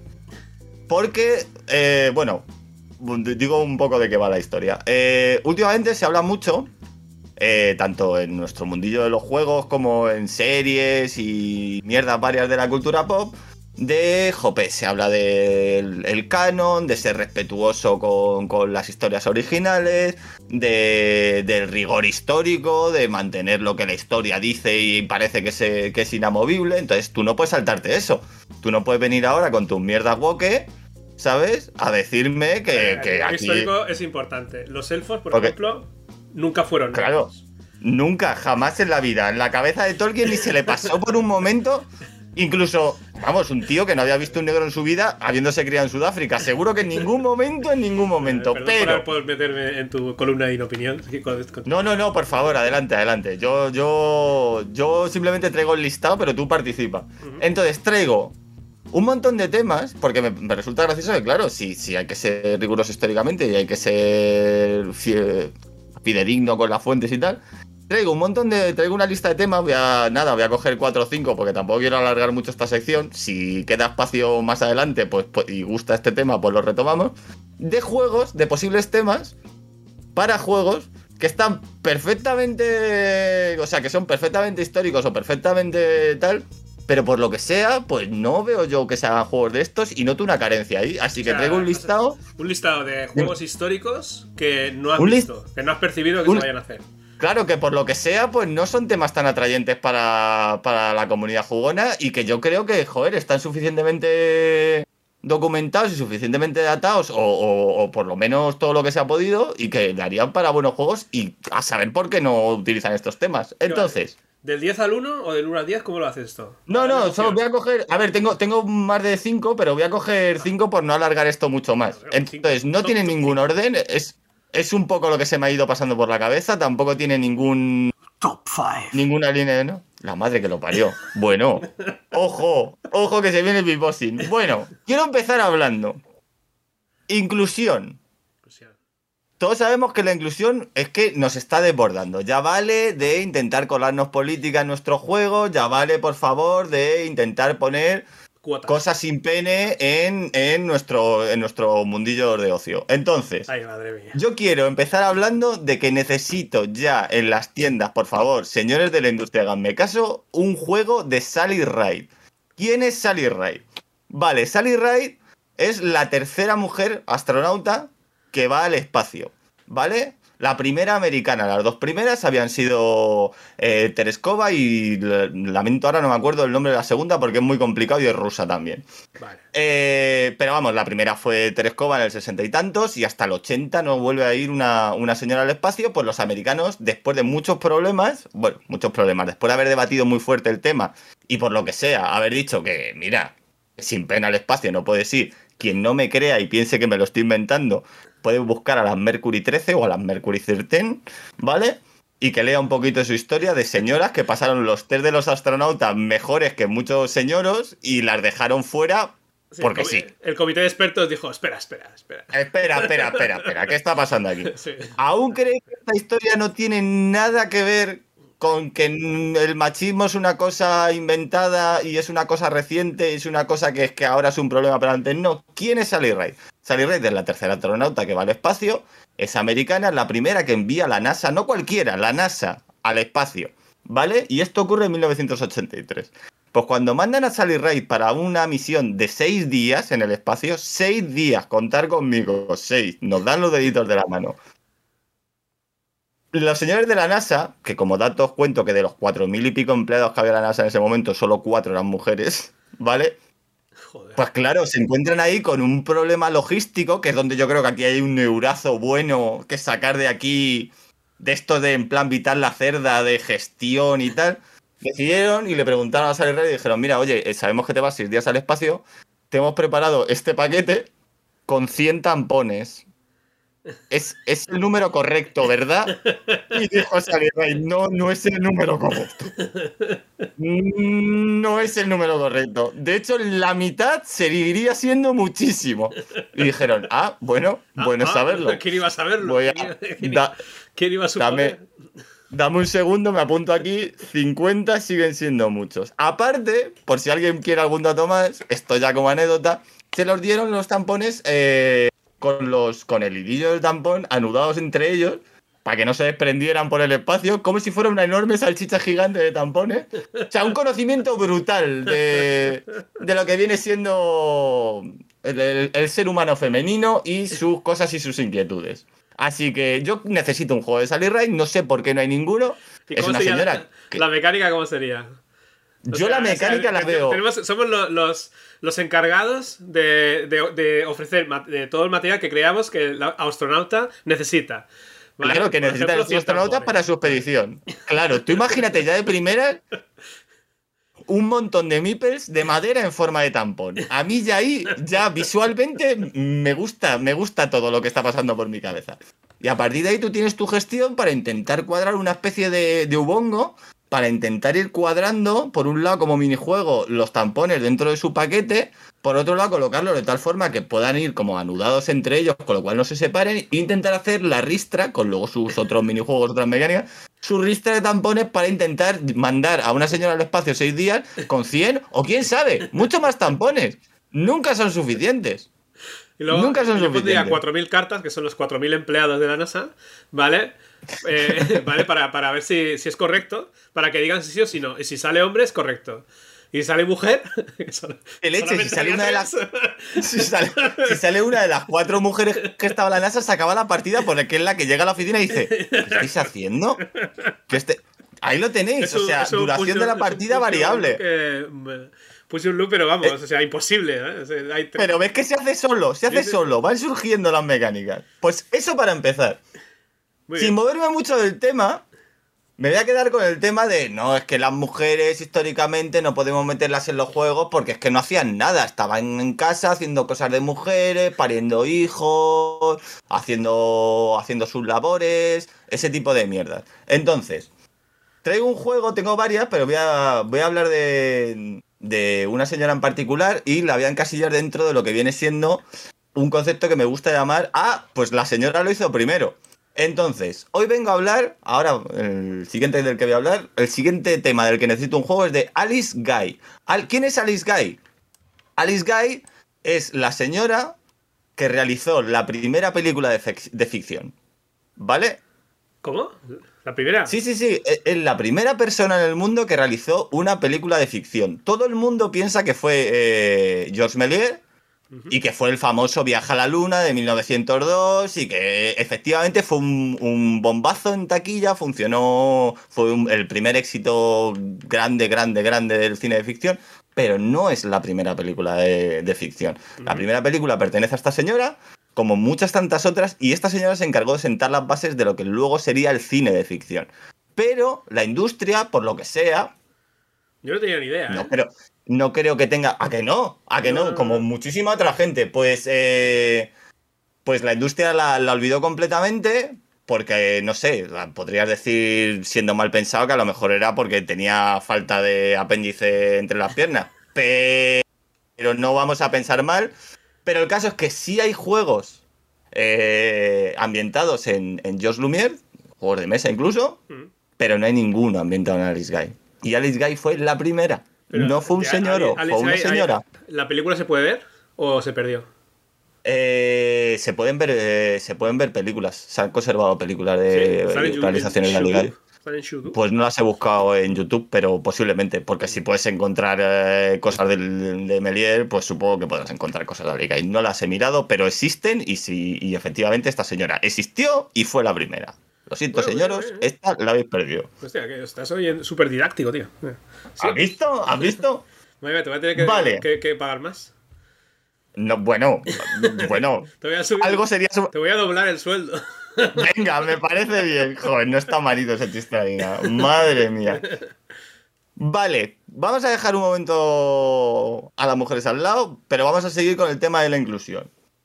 Eh, a mí me gusta mucho porque normalmente los, los grandes héroes de los juegos, pues aparte de, por, por mucho que venga gente a decir que no y por mucho que digan de meritocracias y mierdas y que todo el mundo puede, si, si quiere, cosa que no es cierto, pero bueno, que vale, que sí, pues los grandes héroes de la historia suelen ser, en su inmensa mayoría, y creo que con esto tampoco voy a escandalizar a nadie, suelen ser hombres. ¿Porque eran súper buenos y eran súper geniales? Sí. Y, te- y además eran hombres que son hombres muy hombres, a los que otros hombres miramos y decimos, madre mía, qué hombre tan hombre, ojalá yo fuera Ojalá un hombre tan hombre como era ese hombre. Mm. Entonces, hoy, por ejemplo, yo quiero pedir, como tercera opción, un juego, ¿vale? Sobre uno de esos hombres históricos, superhombre, hombre, hombre, que es Julio César. Que no es que no tenga juegos, tiene un montón de juegos, hay un montón de juegos ambientados en Julio César, ¿vale? Pues sí. Y tú dirás, ¿y por qué este loco ahora quiere un juego ambientado en Julio César? Porque yo quiero un juego muy especial. Quiero un juego que se llame Julio César, Reina de Bitinia. Reina de Bitinia. Reina de Bitinia. Y no es nada que me esté inventando, realmente se le llamó así a Julio César, le llamaban así la gente que era un poco hater de Julio, que por lo que sea también tenía su hater, le llamó durante muchos años, vamos, hasta que lo mataron, porque le mataron bien prontito, murió a los 30 y poco. Eh, le llamaron Reina de Bitinia porque con unos 19 años a él le mandan a... a con, con- le mandan a a Bitinia, que es, es una región con la que estaban intentando tal, y se pasa mucho más tiempo del que realmente todos esperaban que pasara allí. Se dice que Nicomedes, creo que era Nicomedes, ahora estoy tirando un poco de memoria, espero no equivocarme, sino que me corrija alguien en los comentarios. Nicomedes, que era el señor de Bitinia, eh, pues organizaba fiestas con él, le hacía que pasar, le hacía de copero real. Bueno, eh, César le hacía de copero, de copero real a Nicomedes. El otro le llevaba constantemente a sus aposentos. y se empezó a crear una leyenda alrededor de Julio César que decía que lo que estaba pasando con Nicomedes quizá iba más allá de lo estrictamente político-militar. Si no me queréis creer aquí, si no queréis creeros esta historia y seguís pensando que Julio César, como buen héroe, es un hombre muy hombre, superhombre, como tienen que ser todos los hombres, años más tarde, cuando vence a los galos, secuestra a Vercingetoris y le lleva cinco años a Roma, ¿vale? Como, como preso como preso. Que tú dices, bueno, pues para tenerlo encarcelado, tirarle un mendrugo de pan y darle un básico de agua. Lo mismo intentaba más cosas con Vercingetoris. Lo mismo lo intentó muy fuerte. Toda la... Eh, el tema de la homosexualidad no era tan. No era algo eh, tan eh, como ahora. bueno, ahora no. O sea, que decir, el tema de la, homosexualidad no, lo veían tan mal los romanos. claro, es que por un lado. después con la cristiandad. Y incluso, vamos, en la gran mayoría de nuestros tabús y ese tipo de historia vienen casi todos del 19, que fue una etapa en ese sentido bastante oscura. El problema con, la inclusión de las mujeres también viene mucho de ese momento, porque en textos eh, anteriores al 19, incluso en textos medievales, el otro día estuve viendo, enseñaba una chica a la que sigo un tuit del original del Cantar del Mío Cid, y se habla en. Se habla en lo diré, con lenguaje inclusivo, se habla siempre de mujeres y hombres, y además se pone a las mujeres primero, algo que la edición más conocida en España, que es la edición de Austral, o la, que más ha vendido del Cantar del Miocid, le ha dado la vuelta porque, claro, ya en, en lenguaje moderno se suele hablar al revés, hombres y mujeres, pero en el original incluso las mujeres son mencionadas antes que los hombres. Pero bueno, pues eso, que busquéis a Vercingetorix, por cierto, personaje que inspira muy fuertemente eh, todas las historias de Asterix y el galo que, que resiste fervientemente al romano invasor, y cómo Julio César se lo, se lo pasó por la piedra muy fuerte hasta que Vercingetorix le dice que él en público no quiere mantener esa relación, pero tuvo lo que ahora mismo los jóvenes, voy a ser un poco boomer, igual que tú dices bien cosita, voy a ser un poco boomer, tuvo un auténtico crash con Vercingetorix, pero auténtica obsesión. Y cuando el otro se negó a ser su amante en público, pues dijo... En lugar de Vercingetorix, o sea, o sea, te, te, ha, te, ha, te ha jodido todo el, o sea, todo, todo el imperio. Eh, eres. Eh, te, te, ha conquistado. Eh, claro, pero precisamente era, lo que estaba intentando. Por, cuatro monerías que me hagas, no, no voy a olvidar que me, te ha jodido todo mi país. O sea, sí, sí. Pero, pero escucha, o sea, quiero decir, si yo tengo que liarme con alguien de, de, mi mismo sexo en, en la Roma imperial o preimperial, eh, que sea con César, tío. O sea, vamos a ver, ¿quién le va a poner pegas al amante del César? Pero bueno, sí que ahí hubo algo y cuando el otro se negó a ser su amante en público, pues extrañamente Vercingetorix fue, fue ejecutado. Eh, pero bueno, ahí pasaron cinco años en los que podía haber sido ejecutado perfectamente porque, porque traidor a los... Así es, tío, así es. Pasión de Gavilanes versión Roma. Pues yo quiero un juego que sea un poco de ese estilo, un poco los juegos que están empezando por fin a salir, como el Fojo Love y cosas así. Pero, joder, los romanos, los griegos, estas cosillas de la fiesta dionisiaca. ¿Cómo era aquel juego tan No, ese no, ese no, por favor. Por favor. se ha caído mi eh, toga, ¿no? ¿Cómo sería él? Madre mía, o sea. Te ha jodido, todo. ¿eh? Te has cargado todo el flow que llevaba, pero bueno, venga. No pasa nada, sigo, me, me rehago y sigo. Más juegos. Ya que hemos metido a Julio César, figura político-militar importante chachiguay, vamos a ir cerrando con los dos últimos juegos que más o menos tienen algo de político-militar también y voy a intentar seguir hablando ahí, porque el, tema político-militar es que siempre presenta historias sobre, sobre ganadores o historias sobre sobre gente que ha hecho alguna hazaña gloriosa, gloriosa siempre. Aunque sea una derrota, no nos olvidemos de casos como el Álamo o los últimos de Filipinas, que te los podían haber vendido perfectamente como cuatro matados, haciendo el idiota donde no tocaba cuando no tocaba, pero no, son unos héroes de la patria porque a unos los arrasaron un montón de mexicanos echando espuma por la boca y a los otros hubo que hasta tirarles periódicos a la basílica en la que se habían encerrado para decirles, por favor, iros ya que la guerra se ha acabado. Por favor, de verdad. Fuera. que tendréis familia, hijos.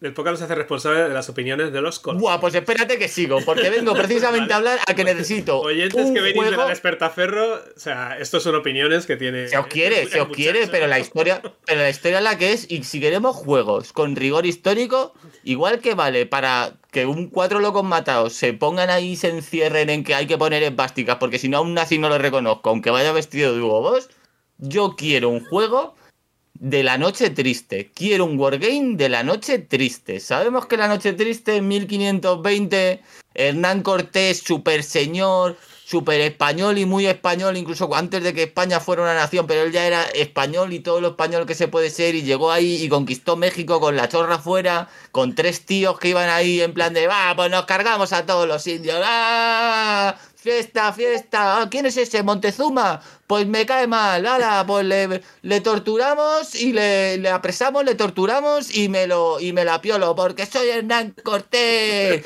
Guay, me van a poner a mí y a mi amante, me van a poner un teatro aquí en Madrid, súper guapo, el Balinche Festival Sound. Eso, eso- ¿sabes? eso- quiero que vayas y me hagas un reportaje. Por favor, haré, haré un pueblo, un pueblo reportaje a pie de calle. Pero, pero pillamos el rollo, ¿no? Hernán Cortés, eh, top 3 españoles of the Tal history. vez la cota más alta de Da- Bueno, bueno, tiene que ser, o tiene que ser. Una de las cimas de lo. Vamos, Rafa Nadal, Pau Gasol y Hernán Cortés. Yo, yo haría ese top 3. El caso. Efectivamente, van a. Van allí, a donde está Montezuma II. eh, uno de los, eh, de los aliados de Cortés, del- de las tribus indias aliadas de Cortés, se niega a pagar un tributo. Todo esto resumido muy mucho, quien, quien le interese que mire mucho más.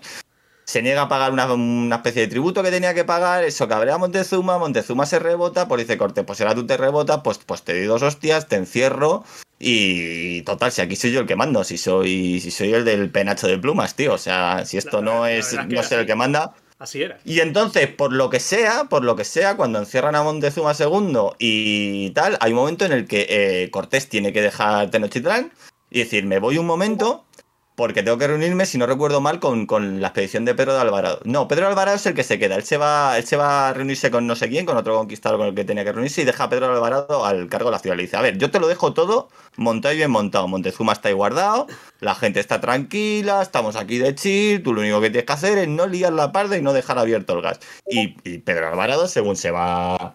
Según se va a Cortés, le da el gas a hierro y dice, ¡buah! He mezclado ácido clorhídrico con sulfato potásico, ha hecho una reacción que lo flipas y tienes a un montón de soldados españoles saliendo por Najas de Tenochtitlán porque nos estaban dando hasta en el cielo de la boca. Hasta en el cielo de la boca. ¿Vale?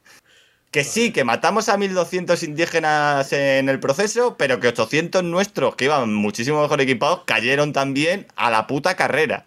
A la puta carrera. Pero por lo que sea, eso por lo visto no da para un wargame mm, tope de chulo.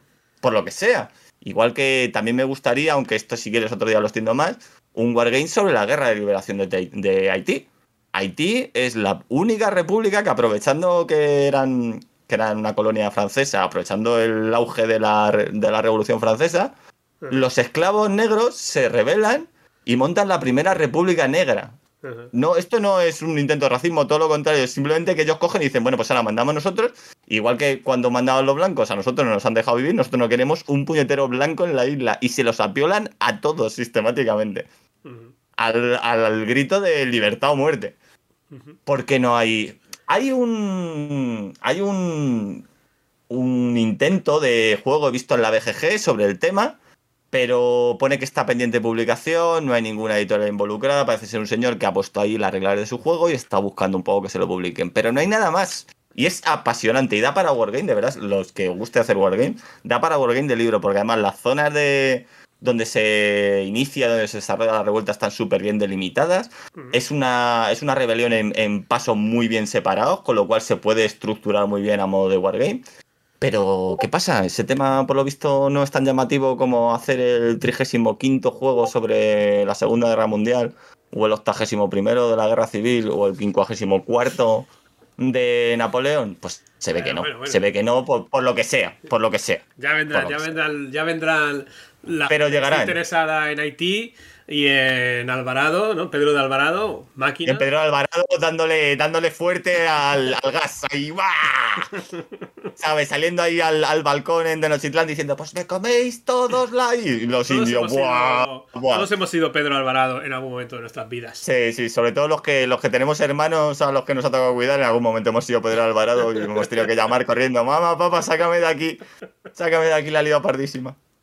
Sigue. Y ya, para cerrar, para cerrar, top, ya, completamente. El, el top, de- bueno, no sé si es el top de top, pero es el que, del que todavía no he hablado. Virgen santísimo. Esto está siendo durísimo. Yo creo que no voy a volver a hacer esta sección nunca más, porque de esta me sacan, me sacan a gorrazos. Venga, va, dale, dale. Ya hemos hablado sobre gloria militar, ya hemos hablado sobre tal. Ahora vamos a hablar de historia en mayúsculas. Vamos a hablar de, de- de historia política, historia militar e Historia, historia ¿verdad? judicial. Todo historia, a lo mejor alguien me puede. No creo que pueda venir nadie a decirme, oye, oye, esto no está bien documentado, esto no pasó así. Entonces, yo quiero un juego al que he puesto como nombre. Un poco para, para hablar de él, pero sin que sea definitivo. Yo lo llamo Nuremberg Run. ¿Cuál es el concepto del juego? Es un pick and delivery, ¿vale? En el que tú, en la Alemania de las 50, tienes que empezar a coger a señores que visten de Hugo Boss y que son mm, radicales de derecha, tampoco quisiera decir radicales, gente Nostálgicos, nostálgicos, vale. del régimen, nostálgicos del régimen anterior. Entonces, esos señores tienes que empezar a buscar la manera de sacarlos de Alemania sin que se tengan unos señores que tienen unos jugados montados, que por lo visto no terminaba de gustarles el rollo, y empezar a buscar asilo en países como España, Argentina, bla, bla, bla, bla, bla, bla, bla. Es decir, me valdría llamarlo Nuremberg Run como me valdría llamarlo mm, Mallorquín mis cojones, ¿sabes? O, o che, vos no sos argentino. Señor Müller, vos no sos argentino. Sí, el Entonces- Rank es, es- es un juego de rápido, ¿no? Tienes que, Claro, o sea, claro, tienes es- en un tiempo limitado, ¿no? Eh, coger muchos Tiene, eh, señores, ¿no? Y llevarlos a distintas partes, ¿no? claro, claro, tienes que O sea, rápidamente sacarlo descarte, ¿no? primero. Por ejemplo, sería un juego de descarte. Podría ser, pues. Yo en principio lo veía más como un pick and delivery, ¿sabes? Lo que pasa que con, con, con mezcla de, juegos tipo la fuga de Colditch en las que tienes que evadir ciertos guardias. Y luego tiene una parte muy interesante que ya no solo el pick and delivery, sino que cuando llegan a su país de destino, pues eso, tienes que empezar a tomar mate, tienes que empezar a hacer cositas que dejen ver, ¿sabes? A ponerte camisetas de manga larga, muy larga, ¿sabes? A subirte los cuellos, no vaya a ser que se te vean ciertos tatuajes, ciertos dibujos, ¿sabes? Que dan mucho rigor histórico por lo visto, pero que te delatarían como quizá no eres seguidor de Boca, ¿sabes? Quizá no. No sé si me explico. Entonces, ¿por qué no hay un juego? Hay un juego del 99, lo he mirado, ¿eh? Yo, sabes que me gusta documentarme. hay un amago de Nuremberg Rank. Hay un, bueno, ahí se llama Nuremberg Trial, si no recuerdo mal, y está pues todo desde el visto, desde el punto de tema más aséptico posible, no vayamos a enfadar a ningún señor vestido de huevos. Entonces, es del 99 eh, y es el típico juego que se sacaba con revistas, llamémoslas frikis del- de los juegos, que a veces incluían en las páginas centrales algún juego recortable en plan print and play para que te lo montaras tú y entonces era como una especie de no era un parchís pero sí de estos que tienen un caminito en el que tú vas deambulando intentando esquivar los juicios de Nuremberg que no te pillen. Claro todo eso no lo vamos a llamar blanqueo porque en realidad tú simplemente eres un señor con cierta nostalgia como tú decías que va ahí por la calle y simplemente pues cuando se cruza con señores de uniforme que piensan ya no piensan como él pues se echa así como para un lado ¿sabes? Sé como una ensaimada de Mallorca, yo aquí estoy de tranqui, ¿sabes? Yo... Claro, claro, o sea, cositas, ¿sabes? Pero eso no es blanqueo de nada, eso es simplemente relatar la historia como pasó.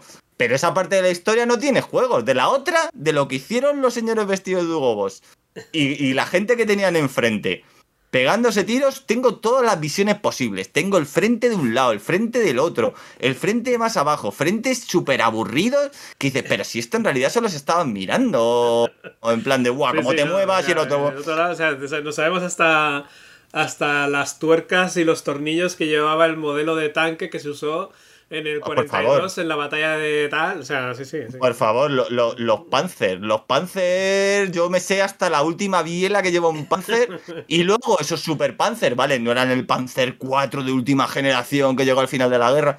Pero los Super Panzer de los alemanes, pues se fueron allí a Rusia, pues porque habría sitio para aparcar. y los rusos con una lata, con un cañón encima, pero con muchas más latas que Panzer los otros, dijeron... ¿Qué? ¿Te has traído una rebequita? No, pues para refrescar. Pues mira que refresca, sí, sí. Así que eh, esto para abrir juegos, eh, para abrir fuego. Si esto mola, yo otro día, tal, que me lo pida la gente, y traigo la otra lista de, de juegos que yo creo que tienen temas interesantísimos. Pero ya que estás aquí, Xavi, ¿tú por qué crees que estos temas no. no... ¿Por, qué, ¿Por qué preferimos las granjas y los. y, lo- y los ferrocarriles? Bueno, yo qué sé, ¿Y por qué, por no incluso prefiriendo a- los juegos de, A, las- a los señores Pero- vestidos de, de huevos. de huevos? o sea, Oye, pero incluso en los juegos de ferrocarriles. No hay muchos juegos de ferrocarriles en los que salgan los señores con los ojos así como rasgados que construyeron muchos de esos ferrocarriles. Está feo, hay que poner un poco ahí quien se lo ocurrió. bueno, eh, ¿qué hacemos? No sé, incluso, incluso en los juegos de.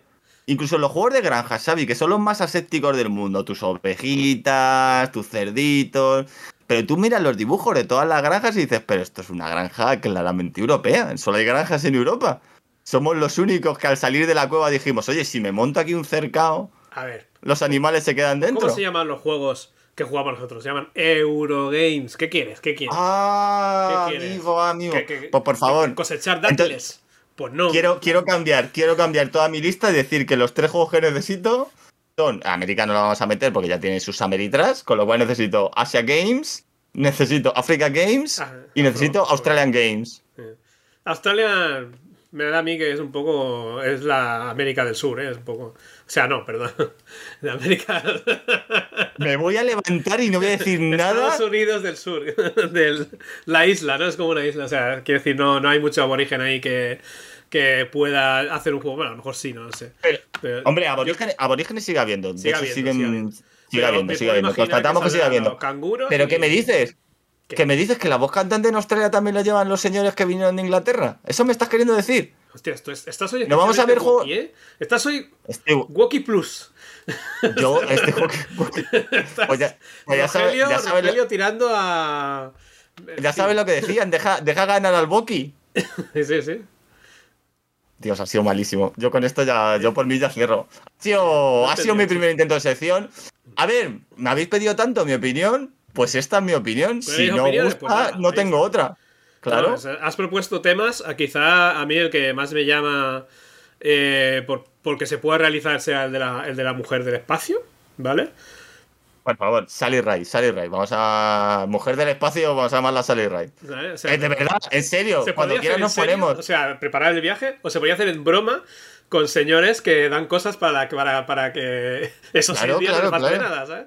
Y- Claro, claro. Puedes tener tu parte de gestión en la que dices, a ver, ¿qué necesita esta señora? Necesita algo para es- esos días, porque si es un juego de señoros nunca lo llamarían menstruación ni nada parecido. O sea, esos días especiales del mes en los que las chicas tienen sensibilidad y comen chocolate.